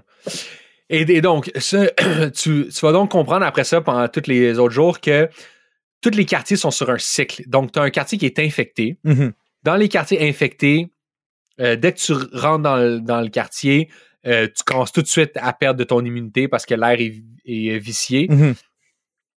Le seul avantage à promener dans les quartiers infectés, c'est que tu as le droit de piller les maisons dans les quartiers infectés. Ouais. Fait que si t'as si t'as t'as plus de cash, t'as whatever, si un quartier est infecté, tu peux rentrer dans n'importe quelle maison, prendre ce que tu veux. Mais euh, il faut que tu deals avec le fait que bon, ton, ton, ton immunité a drop sans arrêt. Mhm. Il y a aussi des genres de, de, de nuages Oh, ouais. d'infection ultimes qui eux te tuent quasiment d'un coup. Mhm. Puis il y a comme des genres de zombies, un peu Ben- momies, un peu. C'est comme des genres de momies comme dans euh, Ocarina of Time quand t'es adulte. Là. Ouais, ouais. Ben, dans le fond, c'est, c'est comme, euh, c'est comme du monde qui ont pogné le- la maladie, Ouais. qui ont été wrappés dans des bandages, puis qui se promènent juste en souffrant. Puis eux, quand ils sont proches de toi, ton immunité, elle drop vraiment vite. C'est ça. Et, et, et là, ensuite, le jour d'après, c'est tous les quartiers qui sont en, qui- en bordure de ce quartier-là qui vont être infectés. Et le quartier qui est infecté la veille va, de- va devenir un quartier brûlé, a burned district. Et là, le quartier brûlé, euh, l'air est plus vicié. Tu peux encore voler dans les maisons sans que ça fasse descendre ta réputation. Mais le quartier est aussi envahi de plein d'autres gens qui veulent voler dans les maisons, Mhm. qui sont des brigands, qui eux t'attaquent on-site. La, la, la- la- la capacité de combat de ton personnage est relatif à ton personnage. S'il n'y a pas de ça. dissonance euh, comme dans, dans, dans les capacités de, de ce dude-là, c'est un docteur de la ville qui a un genre de lockpick dans les mains puis il se fait attaquer par quelqu'un qui essaie de le stabber, tu sais. Qui fait ça pour de sa vie, tu sais. Comme c'est un brigand professionnel. Fait que euh, tu t'as vraiment pas longtemps, mais comme tu as dit, il y a le stealth qui est comme euh, une des rares mécaniques du jeu qui pardonne énormément. Euh, tu peux comme rentrer dans un mode où est-ce que comme t'es, t'es- t'es furtif, I guess, puis Ouais. ils te voient pas. T'es furtif, t'es comme Les invisible. gens, comme tu rentres dans ce mode-là, puis c'est juste comme tu vas devant lui, puis là tu fais OK, je vais juste te stabber. Puis là, il fait Ah, what the hell? Puis là, il sort son arme. Fait que ça, c'est juste. Ça, c'est comme. Je me plains pas Ouais. parce que ça m'a sauvé. Ça, m'a sorti de toutes les situations possibles, tu sais, puis ça te sauve vraiment beaucoup. Mais c'est Ouais, comme sauf absurde. que moi, sauf que moi, parce que le jeu, il te l'explique jamais que, que ça existe. moi, je l'ai, moi, moi, je l'ai compris genre au jour 9. Ah ouais? Que genre, tu peux stealther, tu sais. Je, je me suis posé la question, j'ai testé tous les boutons habituels pour stealther, puis là j'ai fait comme contrôle C, puis là j'ai vu que mon écran il devenait un petit peu plus noir, puis j'étais comme il y a un freaking bouton pour stealth, puis j'ai eu le hint dans un loading screen comme tu dis genre jour 9 10. Puis là j'étais comme c'est maintenant vous me le dites, le salaud, parce qu'il te l'introduit jamais, tu sais ça.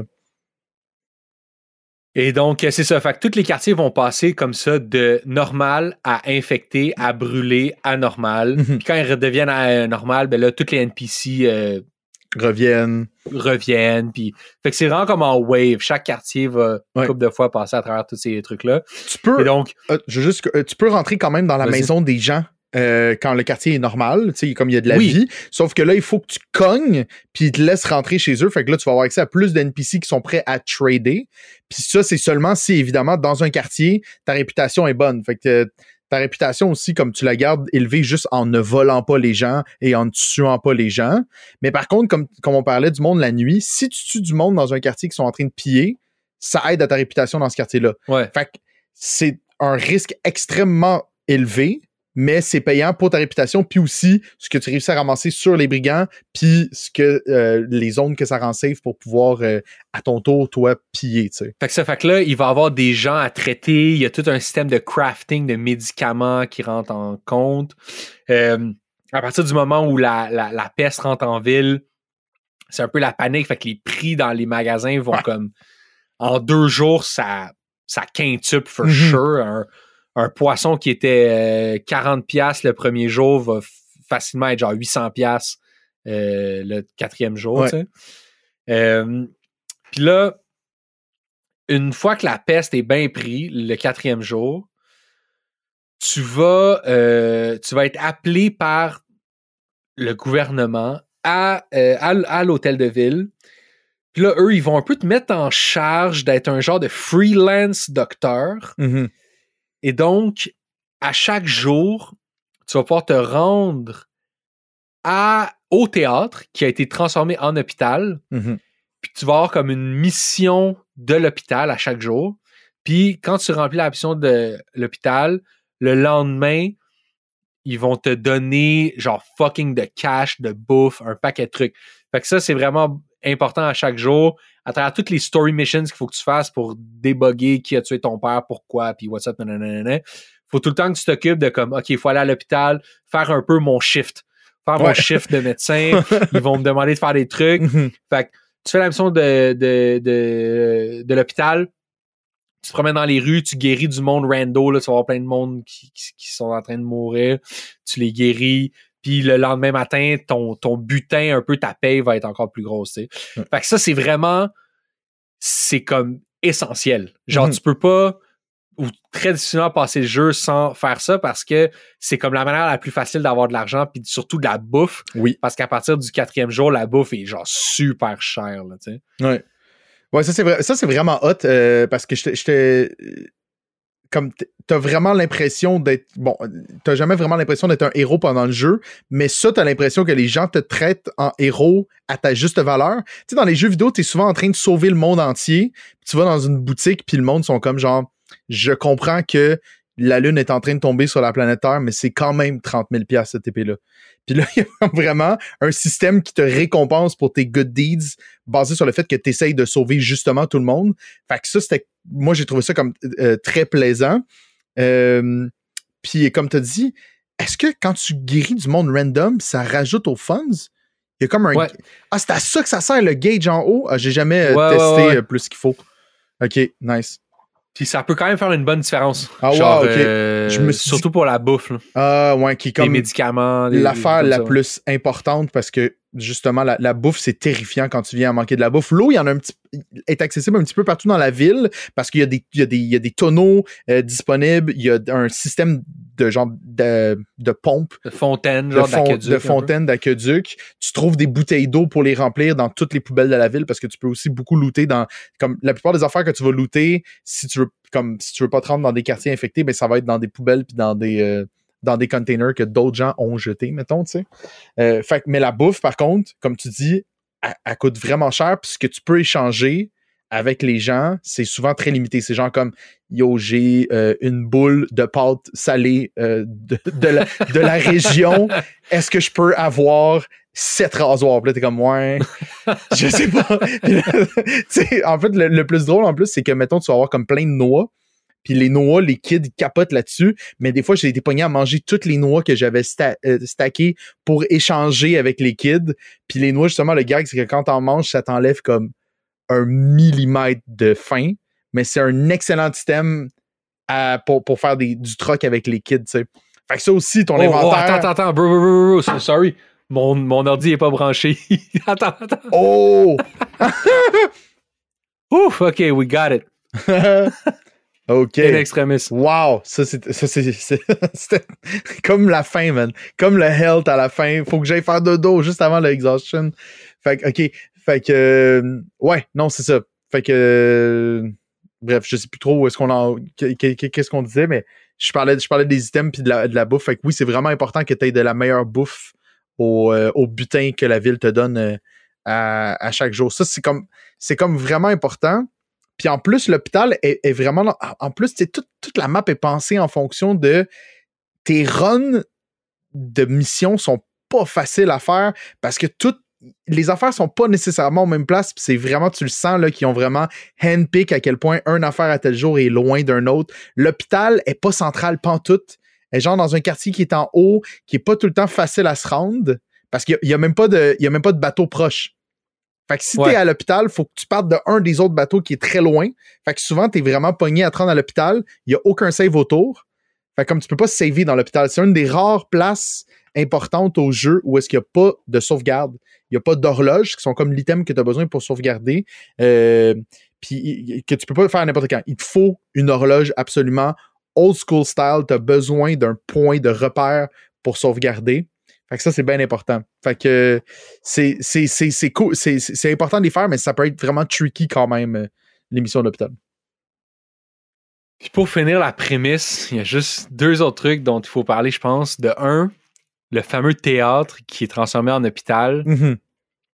C'est le théâtre dans lequel tu te retrouves au début quand tu parles avec Marc Immortel. Et donc, il y a tout un nouveau layer parce que, euh, bon, euh, quand, quand tu es le jour, ce théâtre-là est transformé en hôpital. Mhm. Mais quand tu es la nuit, la nuit dans le jeu qui est de minuit à 8 heures, je pense. Pendant la nuit, si tu rentres dans le théâtre, là, il n'y a plus rien qui est comme. Qui a rapport avec être un hôpital, tu sais. Ouais. Puis il y a comme une pièce de théâtre. Mais une pièce de théâtre qui est un peu surnaturelle où toutes les, toutes les, les, les, les, personnages, les acteurs, c'est des gens qui sont dans la ville. Mhm. Et même des fois, toi, tu vois ton propre character faire une pièce. Ouais. Puis tu vois une très courte pièce qui est comme une scène de quelque chose qui est comme une prémonition de ce qui va se passer le lendemain. Ouais.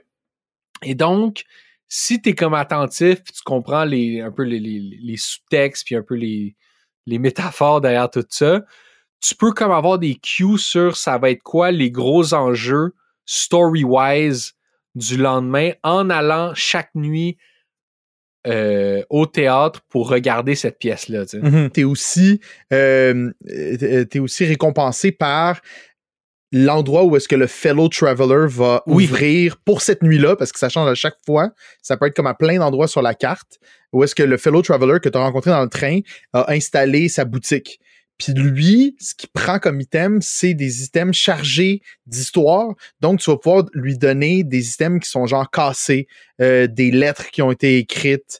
Euh, mettons, comme tu utilises de la morphine pour, pour aider des patients, euh, il va vouloir, il, il va accepter le- le- l'ampoule de Les- morphine brisée. ouais. Comme Les, les, les dead items qu'il les dead items, exactement. Que lui, comme son, comme son deal est très bizarre. T'es juste comme, OK, parfait. Ouais. Ouais. Non, mais c'est ça, puis c'est, vraiment. ça peut vraiment être euh, une bonne idée de prendre le temps d'aller le voir parce que il t'achète des items que personne d'autre t'achète, puis il t'les achète quand même à gros prix. Ouais. Puis lui, il a des très bons items aussi. Mhm. Fait que c'est comme. À chaque soir, son magasin va être à quelque part de nouveau. Tu peux par hasard tomber dessus Ouais. juste out of luck. Mais si tu vas voir la pièce de théâtre dans le théâtre, quand tu sors sur ta carte, la position du magasin est révélée. Fait que ça, c'est une autre raison d'aller checker le théâtre, t'as dit. ouais. Yeah. Et donc, le dernier truc, c'est qu'est-ce qui arrive quand on meurt? Parce que, guys, vous allez mourir dans ce jeu-là à peu près tout le temps pour des raisons fucking stupides. Genre, tu te fais backstab par un gars avec un shank dans une ruelle. Mhm. Euh, tu tombes évanoui parce que t'as trop faim. Mais en tout cas, tu vas mourir, tu vas mourir. Puis la première fois que tu meurs, tu te réveilles dans le théâtre avec Mark, immortel. Puis là, il te parle de qu'est-ce que ça veut dire de mourir. Puis que, dans le fond, en mourant, t'as comme un peu euh, failli à ta tâche de donner une bonne représentation. Ouais. Et donc, il va donner la chance à un nouvel acteur de reprendre ton rôle. Et donc, ça laisse sous-entendre qu'à chaque fois que tu meurs puis que tu recommences, tu vas comme. T'es comme une nouvelle entité qui joue ce rôle-là de Artemis Borak. Mhm. Mais pour te punir d'être mort, il va te donner un debuff permanent à ta vie. Ouais. Fait que tu vas perdre, c'est pas beaucoup, c'est genre 4% peut-être de ta, de ta barre totale de vie. Elle va devenir juste un petit peu plus petite. Puis là, toi, ton personnage dans le jeu, quand il parle avec Mark, il va dire OK, mais comme c'est chill, je vais juste comme retourner à l'horloge puis je vais reloader avant que je meure. Mhm. Puis là, Mark, il dit non, non, non, non, non. Ce debuff-là, il est hard-coded dans ta game. Tu peux loader back and forth comme tu veux, Ça, c'est mais fou le dans debuff, tête. il, il reste. Puis à chaque fois que tu meurs, je vais te debuff plus. Ouais. Soit je vais te debuff ton, ta vie, ta barre de vie, ou soit je debuff ta barre de faim. Ouais. Fait que là, il faut que tu bouffes encore plus vite. Je sais pas s'il y a d'autres. euh, il y a d'autres petits trucs vraiment précis là, qui peut. Comme le, Mhm. le, le hugging. Mané, quand tu meurs trois, quatre fois, il, il te. Il, il te jette comme un sort qui fait en sorte que tu pourras plus comme serrer des gens dans tes bras. Ouais. Venir. Ça peut jouer un rôle light, light role dans un des storylines plus, Mhm. plus tard. Mais man, la première fois que tu meurs, pis t'es à fucking bout, là, parce que ce jeu-là, il, il te lâche pas pantoute. Tu meurs, puis tu te fais dire que, ah, yo, en plus, tu vas être debuffed de ta vie. À chaque fois. Yo, j'ai rarement senti, eu une sensation comme. C'est vraiment comme quand t'es témoin d'une injustice très grave, genre. Oui. tu vois comme une grand-mère se faire voler sa sacoche dans laquelle il y avait l'argent pour, le- pour le traitement de cancer de sa petite fille, genre. Tu comprends? c'est ouais. ça, c'est ça que Oui, j'ai ressenti. Non, non. Yo, j'étais à la veille de pitcher ma manette, j'étais comme. Quoi? Parce que le, le, le, le jeu, il est tellement relentless, il est tellement brutal avec toi depuis le début. Puis là, en plus, il dit Yo, fuck you, bro. À chaque fois que tu Mhm. meurs, on va te debuff. Ouais. Puis yo, j'étais vraiment à veille de reloader. À veille, ben, pas, pas de reloader, mais de recommencer. Si tu recommences une nouvelle, nouvelle game depuis 0, 0, 0, T'es chill. là, tu recommences à zéro Ouais. en termes de, de mort, tu sais. Puis j'étais vraiment sur l'edge de reloader. Mais le tooltip, puis I guess qu'ils le savent, là, le tooltip qu'ils te mettent dans le loading qui suit cette séquence-là avec Mark, le tooltip, c'est genre, allez-y pas trop vite quand vient le temps de genre jeter l'éponge parce que des fois, euh, les conséquences d'une mauvaise décision peuvent être peut-être plus intéressantes narrativement que ce qu'une bonne décision aurait pu t'amener, tu sais. Puis on dirait que ça, ça m'a comme, ça m'a un peu tempéré. Mhm. Puis en plus, je me suis dit, tu sais, ils savent que le jeu il est tough. Ouais. Ils savent que tu vas mourir un paquet de fois. Mhm. S'ils te debuffent à chaque fois, ça doit pas être tant crucial que ça d'avoir le max health tout le temps. Un peu comme dans Forgotten City où est-ce que tu peux choisir comme bonus de, de, de partie d'avoir le, le pistolet avec 10 balles. Ouais. Fait que si le pistolet est autant optionnel, il sert sûrement pas à grand chose. Puis là, je me suis un peu dit la même chose. J'étais comme, hey, tu sais quoi, je vais leur faire confiance. Mhm. Ils m'ont convaincu. Puis je me disais, c'est tellement tough. C'est sûr que je vais mourir. Même si je recommence une game, je vais mourir encore. Là. Je vais pas fucking passer ce jeu-là sans mourir. Fait que j'étais comme, let's go.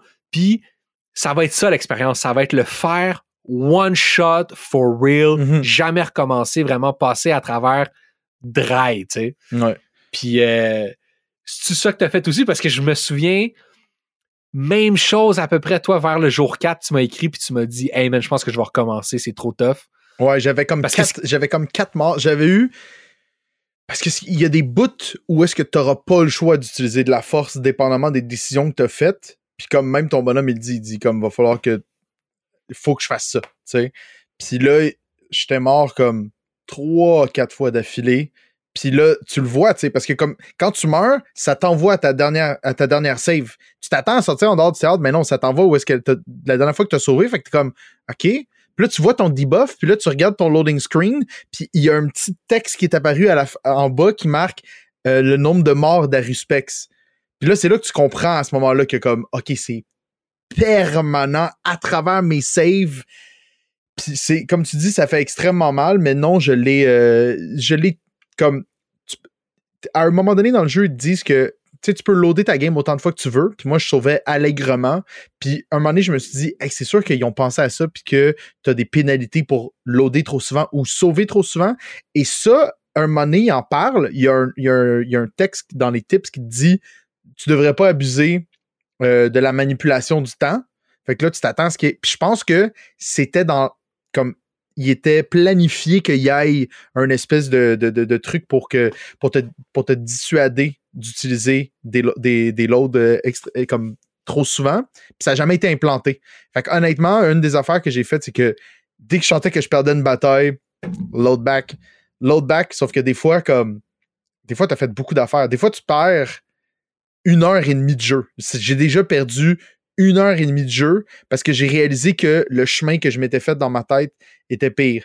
Mais mourir et avoir des debuffs, je trouvais que c'était encore pire que de juste comme recommencer puis réessayer. Fait que j'ai joué dans, dans le frame du jeu avec ce qui me permettait de faire. C'est sûr que si loader mon jeu, ça allait me donner plus de, de permanent debuff, je l'aurais sûrement fait moins souvent. Mais euh, j'ai fini avec 12 morts. Moi, j'ai jamais loadé. J'ai fini avec une 20 quelques morts for sure. T'étais comme au euh, maximum. Il y a un bout où est-ce que ça arrête. Un moment donné, Marc Immortel, il arrête de jaser. Comme, il dit comme une dernière fois, genre, OK, je te debuff, mais là, comme, ça suffit, là. Ouais. Fait qu'il arrête, il arrête de t'en donner parce que tu peux pas te retrouver avec une barre qui fait que, mettons, tu sors de chez toi et tu meurs de, comme, de fin automatiquement. Je pense pas que tu peux descendre moins que 50% de la barre de vie. T'es quand même en mesure, t'es tout le temps en mesure de finir le jeu, tu sais. Comme ça fait par contre que tu es extrêmement euh, limité dans, dans, tes actions, mais il y a, un, maximum, tu sais. Puis ce qui est vraiment harsh au quatrième jour aussi, c'est que c'est là que tu comprends à quel point ça va être tough. Mm-hmm. Parce que c'est là que genre la bouffe est plus achetable. Euh, il y a des, la, la, peste est partout, tout le monde crève. Puis c'est là que tu te rends compte, genre, OK, j'ai zéro utiliser mes trois premiers jours de manière optimale. c'est ça. Comme je savais au T'es comme, man, je suis fuck, là, fallait que je ramasse la bouffe, mm-hmm. fallait que je donne, là, j'ai rien maximisé. Ça donne vraiment le goût de, de, de, de quit. Ça donne vraiment le goût de recommencer. Mais je me disais, man, qu'est-ce que je vais faire de mieux? Genre, mm-hmm. je vais pas plus comprendre, là, tu sais. Non, euh, justement, tu, tu, tu, comme tu, ton personnage le sait pas que la peste s'en vient. Personne dans la ville sait que la peste s'en vient. Fait que tu vas qu'à tes occupations, puis à, ce moment-là, tes occupations, c'est comme faut que je retrouve le meurtrier de mon père. Parce que c'est ça à la base l'objectif du jeu. Puis là, finalement, ça devient une espèce de, backseat problem parce que là, comme tout le monde est en train de mourir. Puis le quatrième jour introduit aussi la notion de comme t'as as, un mind map, mais t'as aussi une, espèce de liste de tous les personnages que tu rencontres dans le jeu. Et là, ça commence à inclure là-dedans qui telle journée est en danger, qui telle journée va être infecté. Tous les personnages qui sont dans un quartier qui est infecté ont un genre de coup de dé à la fin de la journée pour savoir est-ce que eux ils ont été infectés eux-mêmes pendant que le quartier était comme à risque. Et là, s'ils sont effectivement, toi, toi tu peux, tu peux comme les aider à devenir pas infectés en leur donnant des médicaments un peu de manière préventive. Et là, s'ils sont infectés finalement, là, euh, il y a comme un autre système de guérison qui rentre en jeu, que tu peux leur donner des médicaments, des trucs comme ça, pour essayer de qu'ils ne meurent pas. Parce que s'ils meurent, ils meurent, ils meurent that's it, Puis éventuellement, potentiellement, les guérir pour de vrai. Parce que tout ce que tu fais tant qu'ils sont infectés, c'est prolonger leur vie. À chaque jour qu'ils survivent, ça fait augmenter ses chances de mourir le lendemain. Ouais, c'est ça. Puis écoute, je sais pas à quel point on peut rentrer là-dedans, là, mais il y a tout un système de crafting de potions puis de médicaments qui est extrêmement complexe, honnêtement. Ouais. Euh, par rapport à des herbes qu'il faut que tu ramasses pour faire des potions pour dépister certaines maladies. Après ça, il faut que tu concoctes des médicaments, tu peux en acheter. En tout cas, c'est, c'est, c'est, c'est, c'est assez ardu, puis euh, ça fait en sorte que tu peux pas sauver tout le monde. Non. Genre, les, les, les ressources sont très limitées, tu pourras pas sauver tout le monde. Mais comme tu l'as si bien dit, ça va vraiment être ça, le but du jeu pour les sept prochains jours jusqu'au douzième jour, Mhm. c'est survivre, tant Ouais. bien que mal Ouais. en bouffant puis en buvant de l'eau puis tout ça. Sauver le plus de monde possible et comprendre ce qui est arrivé à ton père. Tout le temps. Qui est comme C'est vraiment ça. un autre affaire, un autre affaire qui se passe. euh, Puis ça le dit, mais comme tu dit, euh, genre, je pense que c'est une des premières images de loading du jeu, ça dit You will not save everyone. You can't sa- Je pense Ouais. que c'est même You can't save everyone. Puis c'est le mot d'ordre. Si tu essayes de sauver tout le monde, ton, ton désespoir fait juste croître avec tout ça parce que justement, c'est la situation la plus désespérée que tu auras jamais vécue dans un jeu vidéo.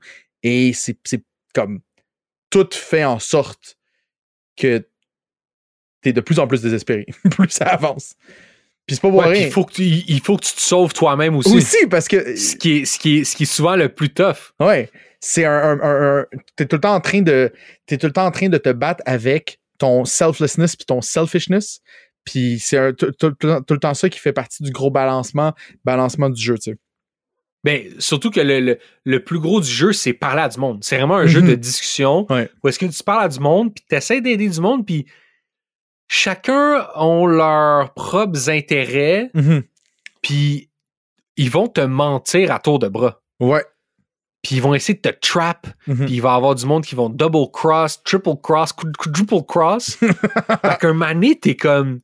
Lui, il y a un tel qui dit Hey, il faudrait que t'ailles à la maison de ma tante euh, pour la sauver X, X, Y, Z. Puis t'es comme OK, y a-tu genre une embuscade là-bas, quelqu'un qui va me shanker? C'est possible. Tu sais, comme tu crois plus personne. Mhm. Fait qu'il y a ça aussi, il y a cette prise de décision-là de comme comment je fais pour survivre? Tu sais, tu parles entre, entre, entre selfless puis self- selfishness. Puis euh, tous les médicaments que tu donnes aux autres, c'est des médicaments que tu peux prendre toi aussi. Ouais. Ouais, définitivement, Fait exact.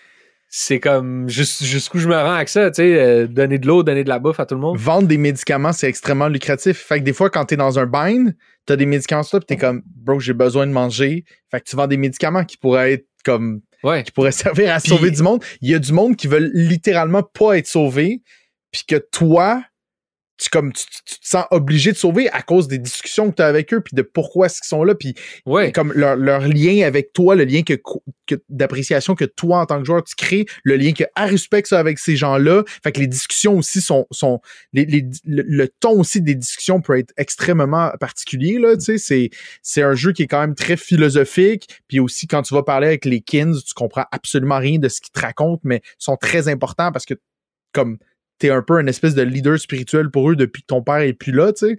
Fait qu'il y a tout ça, comme...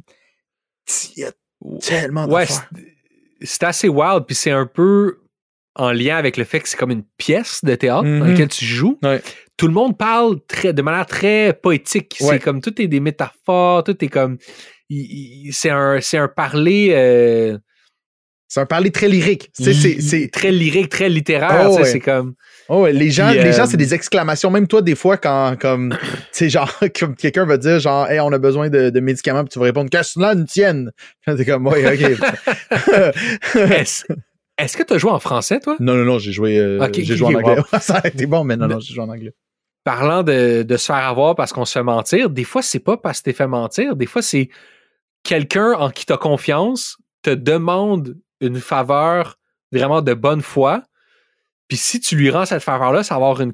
Mettons, Lara, quand, quand elle Mhm. demande d'aller chercher les, les barils d'eau Ouais. pour euh, ramener des, des, des tonneaux d'eau chez eux pour aider des gens qu'à l'héberge, puis comme des qui sont sans abri, puis tout ça. Puis si tu amènes le tonneau d'eau, euh, ça va ça donner être de l'eau infectée, puis ça va faire en sorte que ce quartier-là, le jour suivant, Mhm. va être un quartier infecté. Si tu fais pas la mission, puis t'es comme yo fuck you Lara, le quartier sera pas infecté. T'as comme sauvé le quartier Ouais. en faisant pas cette mission-là. Fait que des fois, il y a ça aussi. Il y a essayer de comprendre, OK, qu'est-ce que je sais sur ce, je veux dire, ce monde-là, mais cet, cet univers-là, puis comment j'interprète les conséquences que mes gestes vont avoir. Puis souvent, c'est des conséquences inattendues, un peu comme le tooltip disait la première fois que tu meurs. C'est comme, hey, vas-y pas trop vite, là, si tu veux reloader, parce que des fois, ça peut valoir la peine Ouais. de, de s'être trompé, tu sais. Eh, C'est parce que c'est Puis, ça joue aussi sur un système de morale extrêmement ambigu, tu sais. Parce que, le- comme, non seulement il faut que tu essaies de sauver tout le monde, mais tu as aussi, tu sais, comme tu as dit, tout le monde, euh, tout le monde a des intérêts. Ah, euh, je sais pas où est-ce que j'allais avec ça. Mais euh, en tout cas, ouais, bref, parce que je repense à l'affaire du tonneau, puis le tonneau, faut que tu testes le tonneau à côté du garde. Puis si le tonneau est propre, le garde dit Yo, non, non, on le garde, mais tu peux seulement l'en- tu peux seulement l'envoyer si le tonneau est contaminé. Puis là, à ce moment-là, tu as comme quand même trois options que tu peux faire. Puis souvent, ça va être ça. Tes trois options, tu peux dire comme Lara, j'ai pas trouvé de tonneau d'eau. Tu peux envoyer le tonneau d'eau infecté ou tu peux aller le dire au bachelor que les tonneaux d'eau sont infectés. Ça va enlever 30% de l'eau dans la ville, mais ça va préserver l'infection. Mais ça se peut que du monde va mourir de soif, par contre. Fait que ça, tu as tout le temps ces espèces de calculs-là, comme pas ces calculs-là, mais des fois, dans tes décisions, Ouais, c'est- tu as ces ouais, conséquences-là qui sont là, puis Ouais. t'es comme, OK, mais est-ce que moi, ça m'affecte personnellement? Puis il y a aussi le fait que, tu sais, mettons, Lara, tu veux la sauver parce que c'est ton ami, mais est-ce que, comme, son sacrifice vaut peut-être plus que. Est-ce que son sacrifice vaut plus que la vie de 30% de la ville? Tu sais, comme genre, c'est. Fait Ouais. Ça, ça fait beaucoup travailler les, méninges éthiques, là. Moi, il m'est arrivé un autre truc avec Lara qui est une bonne manière, je pense, de parler du système de discussion. Parce Mhm. que quand tu parles à quelqu'un, c'est genre classique. Tu as ce que la personne te dit, puis tu peux choisir après ça deux, trois ou quatre phrases à lui répondre. tu sais. Ouais. Puis, euh, contrairement à des jeux comme fucking Starfield, là, puis tous les jeux de Bethesda, comme tu peux jamais revenir en arrière. Tu sais, genre un, un jeu de Bethesda, tu sais très bien que la conversation, elle va loop back on itself, puis toutes ces questions-là, ces quatre questions-là que tu as en choix, tu vas pouvoir toutes y poser les questions. genre, oui. il il y aura aucune conséquence, en fait, dans Oui. peu importe ce que tu fais. Mhm. Tandis que là-dedans, chaque phrase que tu décides de dire est la phrase que tu as décidée, puis tu reviendras jamais en arrière. Mhm. Puis des fois, ça peut avoir des implications euh, inattendues. Puis moi, notamment, euh, la quatrième journée, je parle avec Lara, puis là, je sais pas, elle est comme bête, là. Puis là, je, je parle de différents trucs. Puis là, il y a comme un des choix de conversation que je, je veux, je veux comme y dire, genre, euh, hey, il faudrait qu'on se refasse un meeting, la gang, avec Grief, puis euh, l'autre dude, puis tout ça, nan, nan. Mais elle est comme freaking bête, puis elle a elle a l'air de penser à autre chose. Fait que je choisis plutôt l'autre choix qui est de dire comme, hey, je vois que t'as pas la tête à ça, fait que euh, au pire, on se reparlera demain.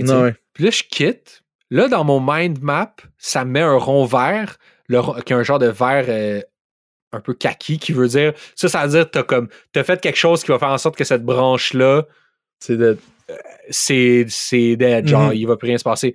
Puis là, je comprends que, ah, ben ici, il y avait comme une opportunité de faire un get-together avec toute l'ancienne gang qui allait ouvrir un autre storyline vers autre chose. Puis là, au début, j'étais comme, ah, fuck, comme, je pourrais reloader, puis comme, mais je, je me suis dit, non, non, man. Comme, It is what it is. c'est, c'est, c'est comme ça que je l'ai filé. Mhm. C'est comme ça que je l'ai filé. C'est, c'est ça le, le, le, le vibe qu'elle m'a donné. J'y ai répondu ça, puis ça a fait en sorte qu'on qu'on verra pas à gang, puis ça a vraiment donné le ton, je trouve, au reste du jeu. J'étais comme, prenons les décisions qui, qu'on, qu'on pense être les meilleures vraiment de bonne foi avec les connaissances qu'on a, Mhm. qui sont limitées, comme dans le vrai monde. Puis, c'était beaucoup plus facile de vivre avec une, entre guillemets, mauvaise décision, sachant que je l'avais pris de bonne foi. Ouais, je comprends ce que Et non pas parce que j'essayais de gamer un système de, de, de side quest comme dans Starfield ou comme dans n'importe quel jeu comme ça. J'étais comme, il y avait une situation, j'avais une conversation avec quelqu'un, j'y ai répondu vraiment ce que je pensais que moi-même j'aurais répondu dans cette situation-là. Puis c'est ça l'outcome. Puis genre, c'est parfait. C'est ça la proposition de ce jeu-là. Mhm. Sais, C'est un jeu de, de relations, de discussions, de décisions. Euh, Puis de fatalité. les, les, fatalités, c'est pas juste les gens qui meurent, c'est justement ces liens-là qui viennent à qui viennent à se casser, ces moments-là qui viennent à ne pas arriver. Mais comme tu les connaîtras jamais, c'est pas grave. Comme faut que tu acceptes que tes, tes, choix sont sine qua non, tu sais. Oui, puis tu dis c'est sur la fatalité, c'est sur la fatalité aussi du passage du temps. Le temps arrête jamais le temps arrêtera jamais, puis le temps va faire son œuvre, puis il va arriver ce qui va arriver, puis toi, tu es, une seule personne, tu vas, tu vas réussir à accomplir ce que tu es capable d'accomplir avec les décisions que tu prends. Mm-hmm. Puis ça va être ça un peu ton, ton, ton parcours, ça va être ça ton histoire. Puis c'est aussi pour ça que le jeu, je disais au début, est pas si dur que ça, parce que peu importe ce que tu fais, tu vas te rendre au bout. Ouais tu vas te rendre au bout des 12 jours, il n'y a, aucun doute. C'est juste dans quel état tu vas te rendre. Qui tu vas réussir à sauver. Mm-hmm. Quelle décision tu vas prendre. Ça va être quoi ta relation avec ces gens-là? Est-ce que tu vas réussir à sauver la ville? Tu vas-tu pas réussir? Si tu la sauves, qui va en profiter? Qui tu vas avoir réussi à sauver qui vont pouvoir bénéficier de, la seconde chance que, tu as fait, du sacrifice, tu sais? Fait que, oui, c'est dur de faire une run parfaite où personne meurt, c'est sûr que tu vas te rendre au bout, comme dans la vie. Tout le monde se rend au bout. Puis après ça, c'est. après ça, c'est comment, comment tu t'es rendu au bout. Est-ce c'est comme. Ouais, voilà. Ouais. Puis genre, moi, j'ai vraiment été comme content d'avoir pris la décision de l'approcher de même. Mm-hmm. Puis, gars, j'ai fini, là. Il y avait bien du monde au cimetière, je vais vous dire tout de suite, là. Lara, Big Grief, all of them clic-clac. Wow. Euh, mais moi non plus. mais, j'ai sauvé bien du monde quand même. J'ai sauvé mhm. tous les enfants. Ouais. J'ai Parce que tu, prends des décisions, puis là, un moment il faut, que tu choisisses à qui, qui tu vas guérir. Puis Big Grief, je, Yo, Big Grief. On, était boys il y a 15 ans, c'était un asshole, je m'en fous. Là. Mais tu, tu vois, c'est fou. Comme justement, on a tous des, des patterns, je pense. Comme moi, je suis tombé dans une espèce de, de I can save him type of mindset. Puis justement, Bad Grief, quand je parlais de gens qui voulaient pas se faire sauver, Bad Grief, c'est un a-hole du début jusqu'à la fin. Moi, dans ma tête, je suis en train de comme essayer de déterrer notre relation. Puis à un moment donné, il te fait un coup tellement pendable. Je sais pas si tu as avancé sa, questline, mais en tout cas, ça arrive souvent que les gens te font des coups pendables que tu es juste comme Hein, c'est vraiment ça, comme je viens de faire tout ça pour toi, je me suis donné. Et j'ai même comme tu regardes qu'est-ce que cette journée-là ou la journée d'avant, comme parce que, comme, comme, comme on, a, on a dit plus tôt, des fois, une décision que tu as prise à la journée 5, à la journée 7, le payoff est là. Puis c'est pensé justement en fonction que, mettons, du monde comme moi, qui j'ai pas reload, j'ai reloadé quand j'étais dans des situations sticky ou que j'avais juste mal planifié ma run, puis il aurait fallu que je dorme à telle place. Fait, mais j'ai pas reloadé des conversations, mettons. Ça, j'ai accepté que ma décision, c'était ça, puis on vit beaucoup mieux comme ça parce que je te dirais que les premiers jours, j'ai joué beaucoup avec le loading parce que j'étais comme, OK, c'est comme ça que ça marche. Surtout quand tu réalises que tu parles avec quelqu'un, puis qu'après, tu peux plus y parler, puis t'es comme, wow, ça, ça c'est nouveau dans un jeu vidéo, tu sais. De comme. Comme c'est final, c'est final. Ça, c'est ce que j'y ai dit. Tu épuisé la conversation, puis là, j'étais comme, hein, j'avais des options qui me restaient. Non, non, t'as pris cette décision-là, c'est clos. Fait que. Fait puis là, j'ai réalisé comme, oh wow, ok, fait mais ça, c'était plus c'était très tard dans le jeu où est-ce que j'ai réalisé ça. Il y a des choses aussi que tu penses qui fonctionnent d'une certaine manière. Le, jeu aussi a des règles établies, non seulement avec les personnages, mais, il y a certaines règles du jeu qui vont venir à changer parce que justement, tu te bats contre une maladie. C'est pas un c'est pas un joueur, c'est pas un bonhomme, tu sais, c'est c'est un être omniscient, omniprésent qui comme à un moment donné, il y a quelque chose qui se passe puis ça te dit comme genre ben tu pensais-tu vraiment que elle allait jouer comme selon tes règles du jeu. Puis t'es comme, wow, what the hell? Fait qu'il faut tout le temps que tu sois prêt à, comme à l'inattendu. De, de, tout, de tous les bords, tous les côtés. Fait que c'est, fou parce que j'ai écouté une vidéo d'un gars, j'ai, écouté une coupe d'essais euh, justement sur le jeu, là, puis j'ai vu dans notre channel qu'on avait juste regardé ça depuis comme trois semaines. puis le gars, il dit Je me couchais, puis je pensais à mes prochains moves, puis moi, ça a été ça pendant deux semaines. Fred, elle m'a écouté comme, tu sais, des fois, je prenais des pauses, puis je montais en haut, puis elle, comme, était en train, genre, de, comme, était en train de faire d'autres affaires, puis là, j'étais juste comme, je peux juste te dire que je viens de perdre telle personne, puis que, genre, dans le fond, j'aurais peut-être dû aller avec euh, telle personne, puis elle comprenait absolument rien, mais il fallait que, que, que mon mind map personnel, fallait que je le figure out. Puis des fois, ça se passait la nuit où est-ce que je pensais au jeu, puis j'étais comme, OK, demain, il faut absolument que j'aille parler avec Big Vlad, puis que je dorme à telle place parce que sinon, je vais mourir avant de me pouvoir me rendre à l'abattoir. C'est fantastique comment ce jeu-là est pas le fun. C'est incroyable. C'est, c'est, c'est, c'est, c'est comme une, c'est une, torture participative, puis t'en redemandes constamment. Ça ah, n'a aucun bon sens. Je suis comme genre, euh, euh, oui, je vais prendre euh, l'acide du bûcheron extra clou, s'il vous plaît. Comme, juste, tout doit faire mal constamment. C'est. Moi, il y a, moi, il y a une couple de jours, j'étais en blonde, genre, ah, mercredi, on va enregistrer avec Joss l'épisode sur Pathologic, tout ça. Puis là, t'es comme, oh my god, est-ce que ça doit pas te tenter? J'étais comme, comme, ah ouais, comment ça? Comme, je t'ai jamais entendu sacrer de même sur un jeu.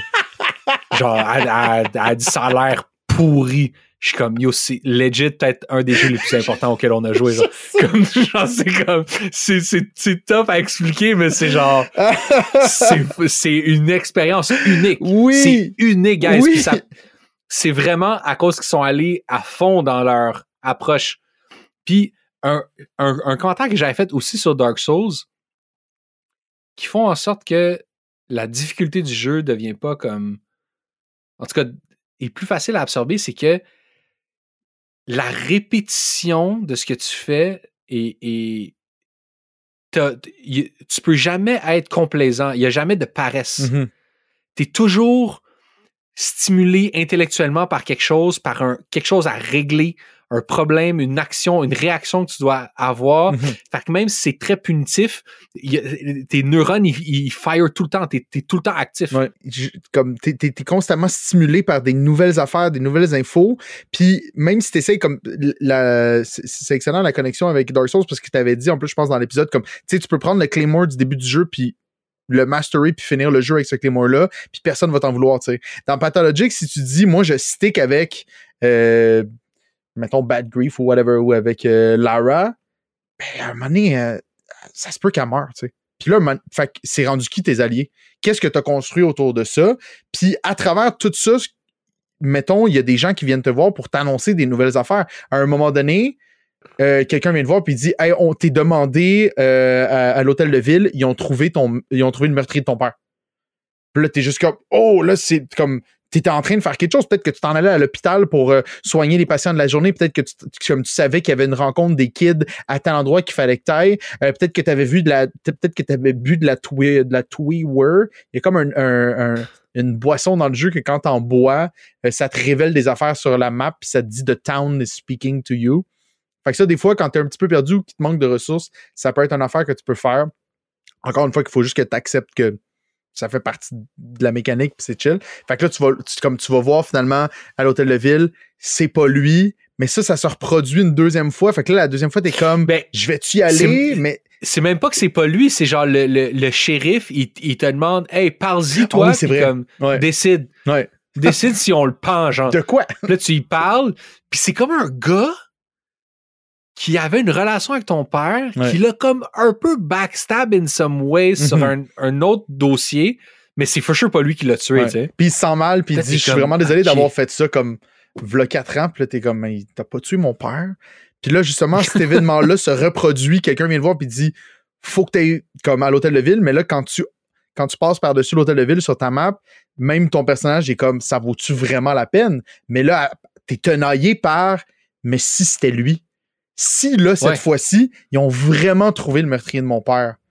Fait que là, ils sont tellement bons, man. Ice Pick Lodge, là, des fois, là, à chaque, à chaque fois où est-ce que tu penses que tu, rentres dans une routine de comme un daily business de genre, OK, je vais à l'hôpital, je règle mes affaires, ils vont te lancer une autre curveball par-dessus des curveballs, puis à la fin, ça s'accélère à la fin, il y a des affaires vraiment gigantesques qui arrivent et qui viennent complètement changer le déroulement du jeu. Fait quand je te dis comme prépare-toi tout le temps à, l'inattendu, comme l'inattendu arrive constamment. Mais quand tu vas voir les pantomimes, tu es souvent prévenu de l'inattendu, mais d'une manière tellement métaphorique. Et moi, que je les comme- comprenais jamais, ces théâtres-là, ces pièces de théâtre-là. Je les comprenais jamais, c'était quoi que ça. Mais- C'était quoi la prémonition. Non, c'est ça, tu comprends pas la prémonition. Le lendemain, tu fais comme, c'est ça qu'il voulait dire.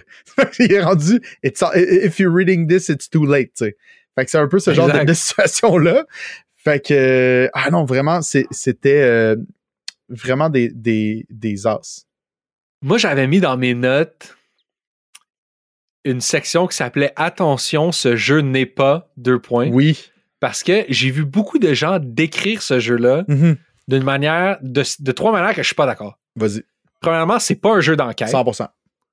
Parce que un jeu d'enquête, c'est Oberdin, c'est Outer Wilds, c'est des jeux où le défi, c'est de créer des liens puis de un peu débunker, interpréter des indices, des trucs comme ça. Mhm. Ici, il n'y a pas ça du tout, du tout, du tout.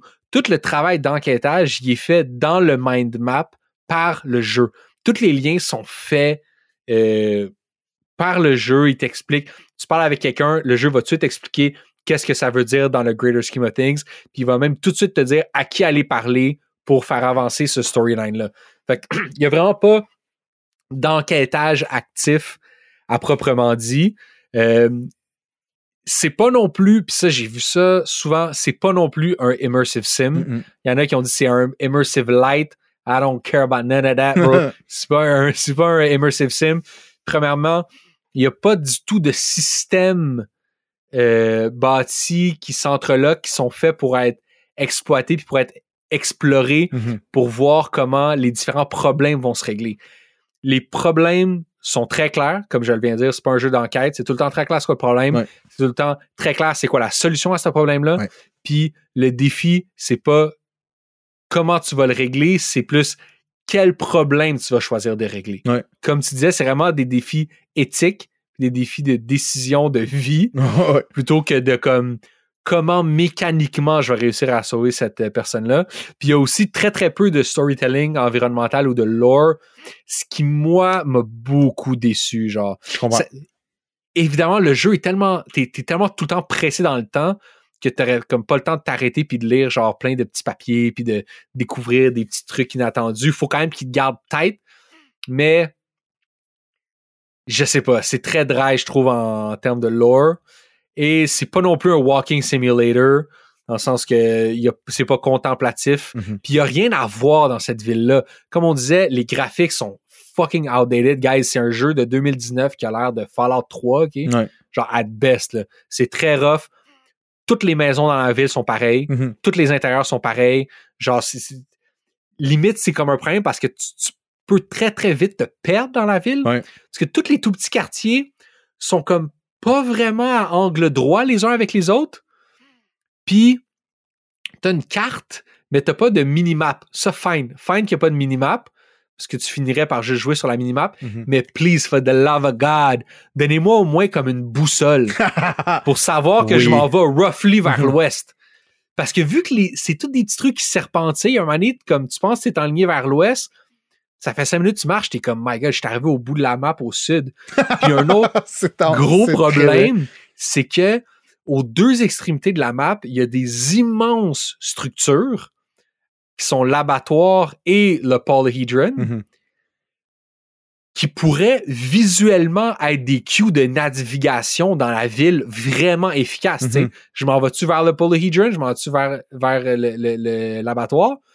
Mais le draw distance est tellement short Que- parce que le jeu est, est fucking codé comme un, par un enfant de Mhm. 8 ans, tu sais, que comme tu- vois juste à 25 pieds devant toi, fait que tu peux pas jamais, tu, tu vois jamais l'abattoir ou Ouais, le ouais. à moins que t'es à côté, là, tu sais. Ouais. Fait que tout ça, c'est toutes des affaires que je suis comme, ah, guys, sérieux, genre, Ouais. il y avait vraiment du gros potentiel ici, puis tu sais, c'est, c'est comme si t'es à New York, puis t'es comme, tu peux pas voir la, la statue de la liberté. C'est comme, elle est là. C'est ça le, c'est ça le landmark Mhm. de tout le, la ville a, a- a beaucoup de dédales et beaucoup d'endroits qui sont insurmontables parce que pour une raison X, c'est un saut, comme tu as dit, qui sert à rien parce qu'il sert même pas à sauter un petit muret. Fait que là, des fois, des fois, t'es comme OK, je pense que je peux passer là. Puis là, tu regardes la carte, puis là, t'avances, puis là, tu regardes la carte, puis là, t'avances, puis tu réalises qu'il y a un mur entre deux maisons et tu dois et tu dois backtracker et faire complètement le tour de ce mur-là qui peut peut-être englober trois, quatre maisons. Puis là, il y a un quartier qui est surélevé. Fait que ce quartier-là, il, il, il, il, est entouré petit muret, d'un mettons. muret au complet. Puis il y a un endroit où est-ce qu'il y a un escalier. T'es comme, tu me freaking niaise, dude. Fait que, Moi, je pense que le saut, le saut, tu sais, c'est quoi mon guess? Je pense qu'il a été ajouté late pour régler des problèmes de collision. hmm, Le monde, il devait se pogner dans des feuillages, des affaires. ah, avec le ouais, jump, ouais. parce que moi, c'est les seules fois que j'ai euh, jumpé. J'étais pris dans des débris, des trucs comme ça. Puis un petit bunny hop. puis, euh, Ouais, mon seul, mon seul bug avec le jeu, à un moment donné, c'est que je suis resté pogné derrière un personnage dans un rêve. Mais euh, that's it. C'était, pas si grave. C'était, pas si grave que ça. C'est la seule fois que j'ai eu un problème à l'ordi. Fait que, honnêtement, l'ordi, encore une fois, for the win. Euh, moi, ce qui m'a. le- Puis là, on rentre dans. on, on rentre dans les dans hot spoiler takes. alert. Ouais. De plus, c'est comme. Un autre truc qui m'a gossé, c'est que le jeu est fait de manière à ce que tous les personnages peuvent mourir. Euh, personne n'est à l'abri de la peste. Mhm. Et donc, il doit aussi être fait de manière à ce que aucun des personnages est nécessaire pour Mhm. finir le jeu. Ouais. Puis ça, tu te rends vite compte, surtout, moi, c'est vraiment, un moment donné, t'as comme une mission où il faut que tu testes différentes recettes de potions avec des organes, tu sais. Ouais. Parce que au, au début, c'est des potions avec des herbes, puis un moment donné, tu peux comme combiner des, des organes à ces potions-là pour faire des genres de super potions, whatever. Ouais. Puis là, t'as comme, t'es potentiellement en train de trouver comme straight up la, la, la cure à la, Mhm. à la peste, Mhm. mais il faut que tu testes plusieurs potions. Puis là, tu finis cette mission-là en te rendant compte qu'aucune de tes potions que tu avais faites, aucune des recettes potentielles que tu avais établies était la bonne recette. Fait que tu t'es comme trompé dans ta thèse, genre. Puis c'est là que j'ai fait comme OK, ouais. Genre, beaucoup de ces missions-là sont des closed loop qui ont pas vraiment d'impact sur le bigger narrative. Puis comme de fait, y il y, a deux fins au jeu. Ah, Il y a comme une troisième méta-fin, là. Mais il y, a- basically deux fins qui sont à la fois bonnes et mauvaises, dépendamment de sur quel axe tu t'alignes. Ouais. Puis, peu importe ce que tu fais dans les 11 jours précédents, ce qui détermine la fin que tu vas avoir, c'est vraiment la décision que tu prends à la fin. Mhm. Puis le reste, c'était un peu, je veux pas dire pour te faire perdre ton temps, mais c'était comme pour, pour meubler l'expérience. tu sais. Ouais. Puis ça, un mané, je l'ai, je l'ai filé. Rendu jour 8, 9, là, quand euh, t'es comme, OK, c'est sûr, que, c'est sûr que ça va finir en queue de poisson, cette affaire-là. tu sais. Mais il y a pas. Mais euh, oui, je comprends. Je Il y comprends. a comme il y a une coupe de missions là que t'es comme OK guys là je le feel que c'est des c'est des faux espoirs là, que vous me faites que ça ça va ça va faire ça va changer de quoi tu sais Je, je, je, je, euh, je comprends vraiment ce que tu veux dire. Est-ce que tu, est-ce que tu parles à partir du moment. J'ai trouvé que l'arrivée de l'Inquisiteur, qui est un personnage vraiment intéressant. moi je dirais inquisitrice Inquisitrice, j'ai essayé de trouver, j'ai essayé de googler avant, en tout cas. Fait que Inquisitrice euh, est vraiment intéressant, mais l'arrivée du colonel, euh, ça c'est too much. Là, j'ai vraiment fait comme, ok, comme l'inquisitrice, elle vient apporter des nouvelles mécaniques, puis elle vient apporter une nouvelle vibe à la ville, puis des nouveaux opinions des gens. Puis là, l'arrivée du colonel change complètement le layout de la ville. Là, il y a vraiment l'armée qui rentre. Puis là, tu sens, là, c'est là que tu sens que tout ce que tu fais à partir de maintenant, ça sert plus à rien. Puis ça, j'étais vraiment d'accord. Comme là, ce bout-là, j'étais comme, OK, là, les deux dernières journées, je pense qu'il y a des fois où est-ce que je me suis dit, j'ai hâte que ça finisse parce que je le sais que justement, j'aurais pas grand, j'aurais pas tant mon mot à dire sur qu'est-ce qui va se passer parce que là, les, comme, t'as, t'as- t'as l'impression, le, peu de contrôle que tu pensais avoir jusque-là euh, disparaît complètement, puis tu le sens. Ouais. Ça devient comme trop ça devient comme trop poignant euh, que tout ce que tu fais maintenant c'est vraiment des coups d'épée dans l'eau comme jusque là tout ce que tu faisais t'es comme ok j'ai l'impression d'être comme dans la vase jusqu'au comme jusqu'au bas du corps puis que tranquillement pas vite je me fais je me fais je me fais avaler mais j'ai encore l'espoir que je peux me sortir de ce de ce trou là puis à un moment donné, c'était juste comme, OK, tu, tu- tu le sens que ton bonhomme, il y en a par-dessus la tête, puis qu'il n'y a plus rien qui peut se passer. Puis c'est un, un brin décevant. Euh, moi Quand le, ça le personnage de l'inquisitrice c'est vraiment un de ceux que je trouve le plus intéressant parce que elle, elle arrive genre au jour 7, je pense. Puis elle est vraiment envoyée par la capitale pour un peu, excuse-moi, un peu reprendre les rênes de la ville, Mhm. puis régler le problème by any means, tu sais. Ouais. Mais en tant qu'une seule personne. Ouais. Fait qu'elle est vraiment, tu sais, elle, elle- elle déplace de l'air, puis elle est prête à faire ce qu'il faut, puis euh, pas une petite gang de fermiers du fond de la steppe qui Mhm. vont dire comment, comment régler le problème. Fait qu'elle est comme vraiment tough, mais là, elle réussit comme pas vraiment en deux, trois jours, puis après ça, il envoie l'armée. Mhm. Puis là, quand l'armée arrive, là, c'est genre l'armée, là. C'est des soldats. Ils arrivent sur des genres de, de trains qui sont aussi des tanks immenses, Mhm. des genres de des genres de trains canons soviétiques fous, là. Oui. Puis genre, là, elle, elle, elle se fait vraiment tasser, puis il y a comme un jeu de pouvoir entre elle puis le colonel, que genre, ils se connaissent, ils saillissent. Puis ça fait en sorte que le personnage de l'inquisitrice, c'est comme le seul qui a un arc, qui a comme un, un arc narratif, un, un- que son personnage change, qui a un peu de profondeur comme narrative à sa personne. Parce que sinon, tous les autres personnages du jeu sont très 2D. Ouais. C'est comme j'ai comme dans un- une pièce de théâtre d'été, j'ai appris mes lignes, puis ça c'est mes lignes, puis je suis un peu un je suis un peu un, un archétype d'un- de quelque chose qu'on veut représenter. Mhm. Tandis que l'inquisitrice, c'est aussi un des seuls personnages qui sait que c'est une pièce. Puis elle, Puis elle, elle t'en parle. elle dit qu'elle est pas mue par des. C'est pas une marionnette. Puis elle comprend que toi aussi, t'es pas euh, régi par les règles de cette pièce-là. Fait qu'elle elle tombe un petit peu comme en amour très rapidement avec toi, tu sais.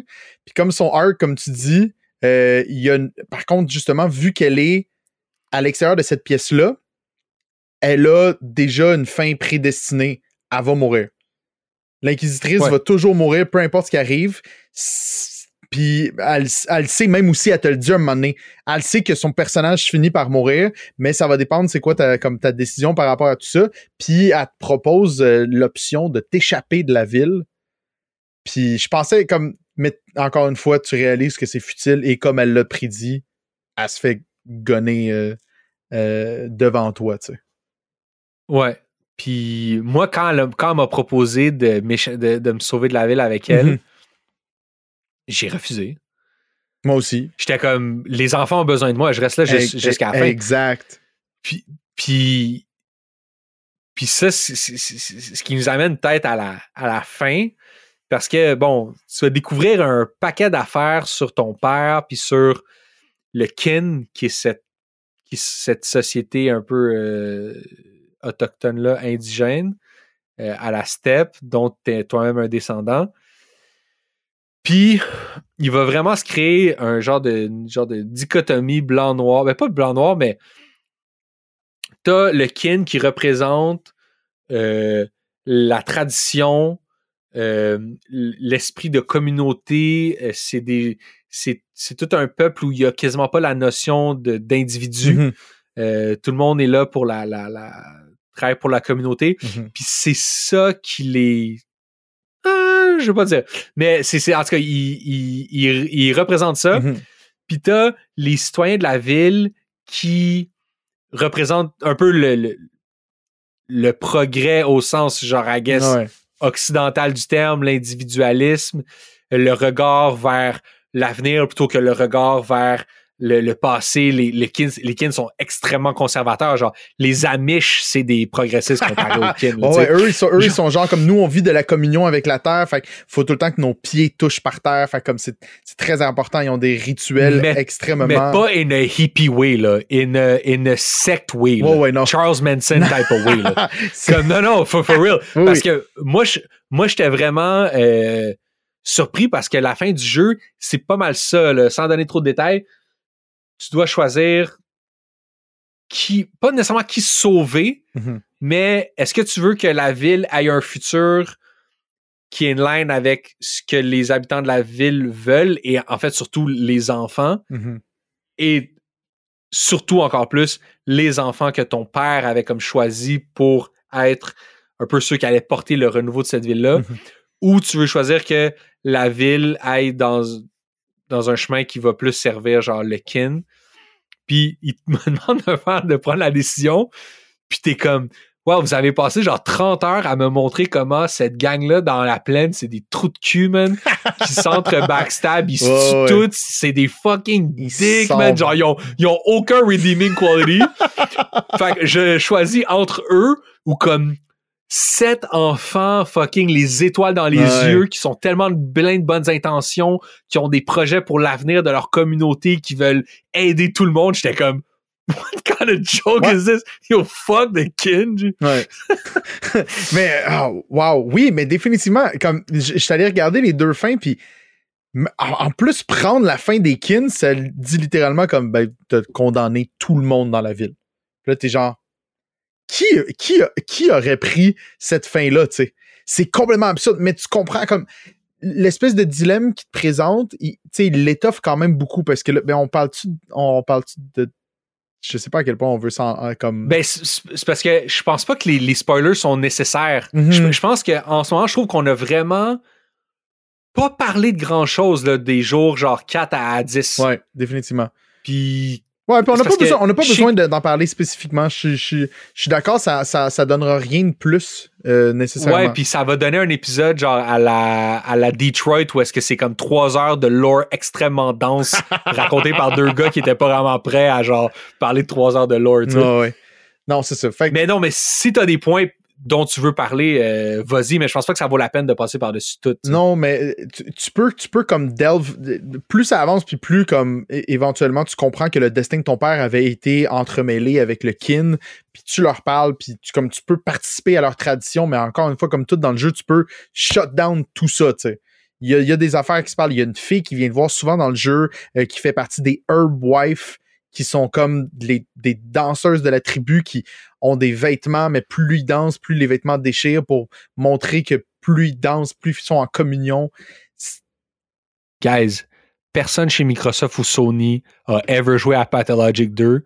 Puis la preuve, c'est que jamais de la life, bro, il laisserait du monde tout nu de même dans un jeu. Là. Yo, les filles sont juste tout nues. Il Ouais. n'y a pas de jeu tout nu. J'étais vraiment surpris. J'étais comme, oh, that's alright, OK.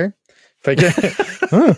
mais euh, ouais, non, des mais euh, c'est, t'es, mis devant un espèce de résolution un peu euh, figurée, mais comme que tu pensais qu'elle allait être comme une, qu'elle allait être une métaphore, mais qui finalement est pas une métaphore, puis c'est ça qui est un petit peu troublant dans le jeu, c'est que toutes les affaires que les kin te parlent, t'es comme holy shit, c'était vrai, puis là c'est ça que t'es comme qui peut peut-être te faire comme hey, je veux voir où est-ce que le chemin de cette gang d'Uluber- d'Ur- hurluberlu là euh, va, ou sinon le côté tangible que tu connais de la ville qui est aussi toi en tant que joueur, parce que I guess que t'es pas un hippie dans le bois qui danse tout nu, Ouais, qui ben oui. joue à Pathologic 2 puis qui s'identifie à cette gang-là, tu sais.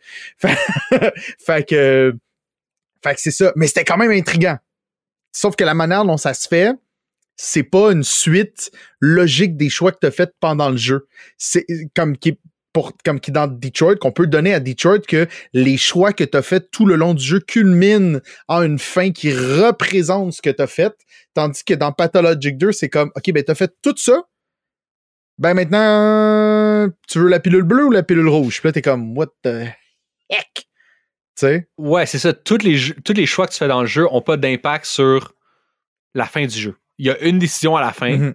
mais les choix que tu as fait dans le jeu ont modulé ton expérience et vont peut-être avoir un, un- une influence sur le choix que tu vas faire à la fin du jeu. ça, Mais, encore une fois, comme tu as dit, misère à croire que tu vas privilégier un des choix pour le monde qui sont désagréables, tu sais. Fait que, ouais. Ouais, Ouais, c'est vrai, on n'a pas besoin d'expliquer de, exactement. de- de- ouais. Comme, ça, ça, ça apporte rien d'expliquer exactement qu'est-ce qui se passe. Euh, Comme si, vous avez l'impression cas, ça vaut la peine d'y jouer encore, guys. Il en reste du stock à raconter. Défi- définitivement. Puis des affaires que vous allez découvrir. Euh, Il y a des gens que j'ai réalisé que j'avais même pas rencontrés non plus dans mon parcours. Comme quand je regardais des vidéos, ils me parlaient de personnes, puis j'étais comme, yo, je l'ai jamais vu, elle. Il y a des affaires que je pensais qui étaient pas vraies, que finalement, ils étaient vraies. Genre, tu sais, comme tu rencontres une madame qui dit, si tu sauves un bébé dans une zone infectée, on va te donner du cash. Puis là, j'étais comme, pas, Ouais. pas de bébé dans les zones infectées, what the frick? Oui, oui, oui. Je sais, exact, mais moi, mon personnage, à respect, sa logique, c'était s'il y a un bébé dans une zone infectée, il est déjà mort. Puis J'étais comme, je vais pas aller me mettre en danger pour sauver potentiellement juste comme comme des bébés condamnés, tu sais. J'ai du monde ouais. que je sais qui existe à sauver. Fait comme. Puis j'avais pas vu de bébé dans le jeu dans tous les cas. Fait que j'étais comme, ils ont pas, ils ont pas fait de model de bébé, là, c'est pas vrai. Finalement, apparemment que oui. Juste laissé plein de kids crever. Euh, fait que, écoute. j- euh, oh! La métafin. La métafin, je sais pas. La métafin, je pense qu'on peut la ram- euh, On peut peut-être raconter la métafin par contre. Ouais, je Ben, je, ben, je- je pense que c'est. Il y a comme trois fins. On a parlé des deux fins, la, la fin nocturne, la fin diurne. Puis euh, il y a. il y a Ah. Je sais pas. Un, eh ben, c'est parce que à chaque fois que tu meurs, évidemment, tu te retrouves dans le, dans le théâtre, tu parles avec, euh, avec Mike. Puis euh, après un nombre X de morts, qui je pense est un peu random. Non, c'est 8. 8, ok, Ouais, bon. Tu vas te retrouver dans le théâtre, puis là, tu vas pas être avec Mike, tu vas être avec le fellow traveler. Mhm. Puis là, lui, il va te proposer un deal. Il va dire Hey, si tu veux, je t'enlève toutes les debuffs. Tu n'auras plus de debuffs. tu, Mhm. vas être, euh, tu vas être fort, euh, comme si tu venais de boire un verre de lait. Mais ça va te coûter quelque chose de très précieux, mais je te, mais je te dis pas c'est quoi. Mhm. Puis là, tu peux comme prendre ce deal-là, puis te, te, te, te, te, te- te- te laver de tous les debuffs. Et finalement, ce que ça va faire, c'est que à la fin du jeu, une fois que tu vas prendre la décision, plutôt que de voir l'impact que ta décision a eu, parce qu'il y a tout ça, il y a comme une. la dernière journée, c'est comme euh, un peu la ville est sauvée, ou en tout cas être donnée, dépendamment de comment tu euh, vois ça. Puis là, tu peux aller faire le tour de la ville, là, t'as plus faim, tout est chill. Tu peux parler à plein de monde. C'est comme un peu le payoff, tu sais. Ouais. Voir le- le- le- le- les conséquences de tes actions. Mais si tu prends le deal, t'auras pas ça. C'est comme le jeu te donnera pas la satisfaction de voir l'impact que tes actions ont eu. Puis dans le fond, tu te, tu te retrouves dans le, dans le théâtre. Puis là, euh, Mark Immortel, il va te dire euh, T'as échoué. t'as pas. T'as, euh, échoué, t'as, t'as essayé de, de tricher, t'as, t'as déjoué le truc, t'as pas été fair. Fait que moi, je vais te voler, dans le fond, la fin. Je vais te voler, genre, le, le, le, catharsis de Ouais. toute cette affaire-là. Puis c'est ça que tu perds.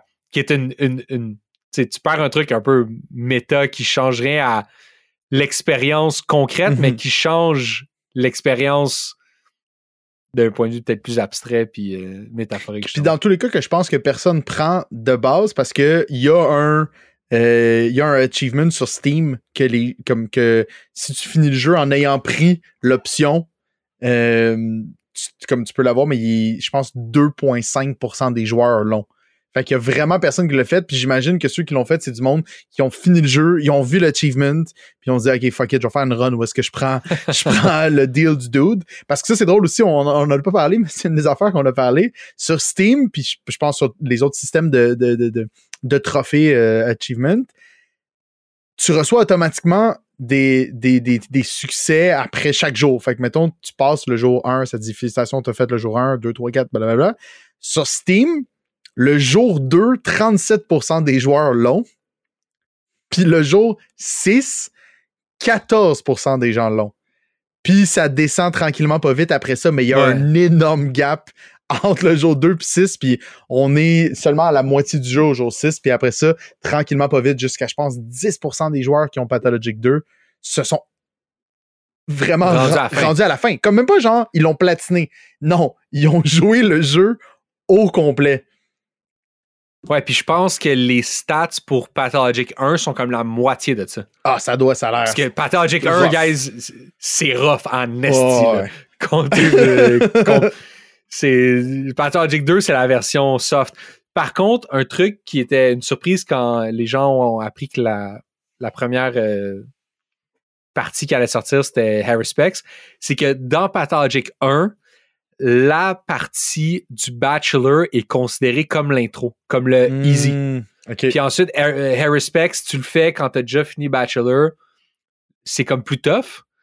Fait que les gens étaient comme, Hmm, ok, curieux que, que qu'on commence avec Harry Specs, mais je sais pas, peut-être que Mhm. Ice Pick Lodge, il trouvait que le personnage était plus intéressant. là. Puis évidemment, puis éventuellement, Changeling qui doit être un playthrough vraiment weird parce que le personnage dans le jeu, du le Bachelor dans le jeu, c'est comme ton espèce de rival, il est désagréable. Éventuellement, vous faites la paix parce que votre but commun, c'est quand même de sauver tout le monde de la peste.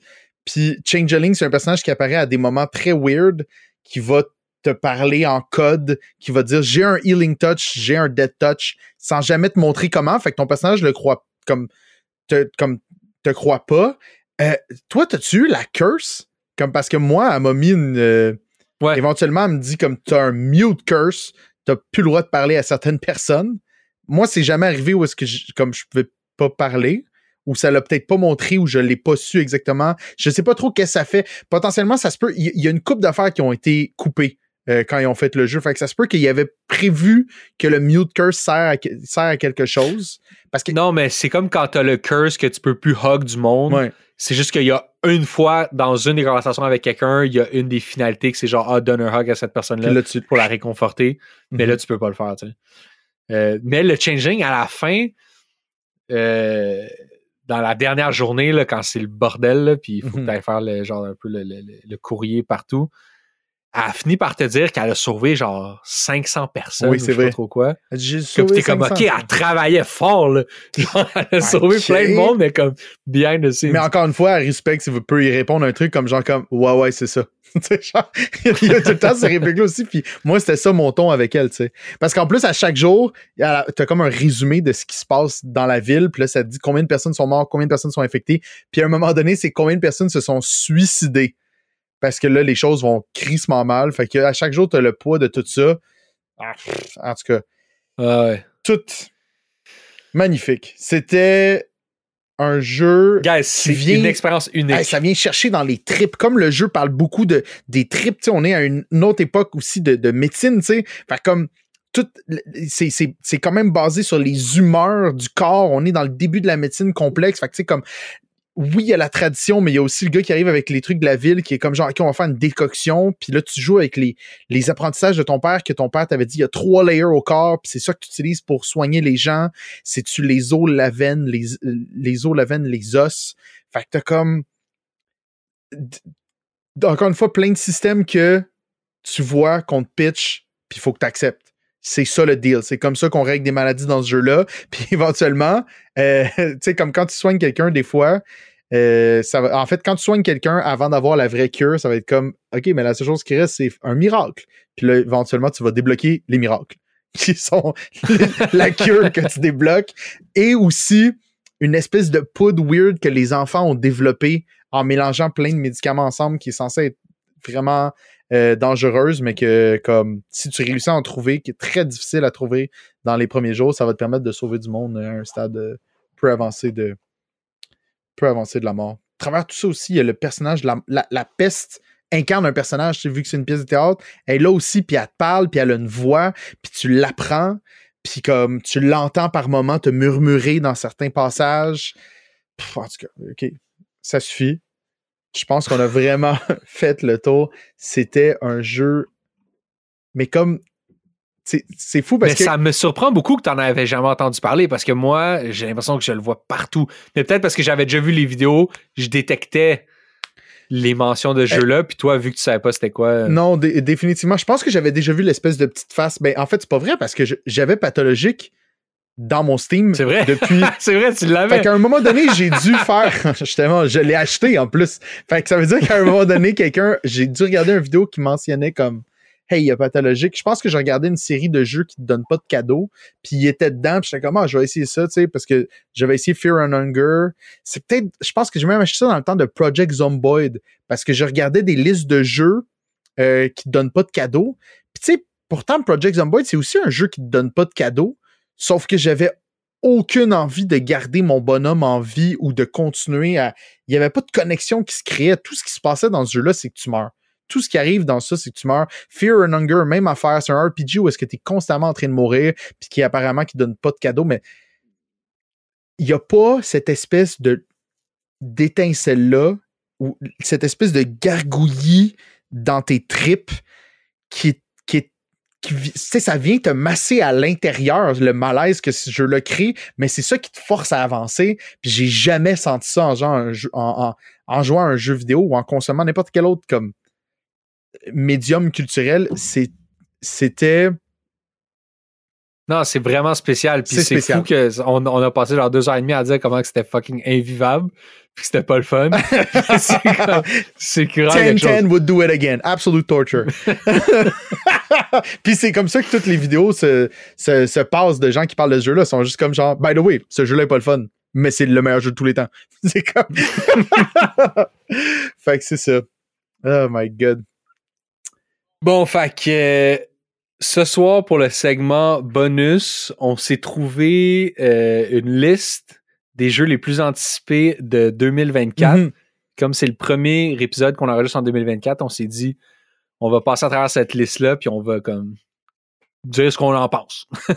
Parfait. Quel- quel, euh, Qu'est-ce qu'on pense de ces jeux-là qui s'en viennent, qui sont les plus attendus selon. Je ne sais même plus lequel on a choisi. Là. C'est, Je pense qu'on a choisi choisi? Ot- Otaku. Parce que bon, on en avait trouvé parfait. comme, tu sais, il y en avait que c'était genre 50, puis c'est too much. Ouais, non, c'est ça. 25, mais c'est genre comme on attend vraiment le DLC de Call of Duty Modern Warfare. T'es comme, ouais, ça me tente pas d'en parler de ça, tu sais. Fait que celui d'Otaku, il y avait un, un bon mix d'indie puis de, de AAA. Fait que je pense que ça va être intéressant. Notre prochain épisode, est-ce que c'est euh, euh, Drivers? Tu le temps pour ça? Non, ou- c'est Civ. Ah oui, c'est vrai, c'est c'est. Civ, c'est Civ. Ben, on, on s'en était pas parlé, mais moi, je propose Civ. Parfait. Moi, ça me parle. Très hâte d'essayer. Civ avec ma belle souris, euh, une- qui a été commanditée par King Troll, qu'on a eu ici au podcast. Merci encore une fois, King Troll, pour ma belle souris de SNES. J'ai vraiment hâte de tester tout ce setup-là. Fait que. Parfait. Fait que sinon, man, bonne nuit tout le monde. Bonne nuit tout le monde. Merci. Euh, Allez voter. Bien important. Le Google Form est en dessous de tous les épisodes sur toutes les plateformes. Euh, si vous le trouvez pas, écrivez-nous. Euh, si ça marche pas, écrivez-nous, mais je pense que là, il, comme, il devrait pas euh, tout, tout, tout, tout baigne. Fait que euh, voilà. Merci euh, beaucoup tout le monde. Essayez Pathologic 2 si vous pouvez. Si- Ouais. OK. Alright. Ciao tout le monde. Ok, ciao. Bye.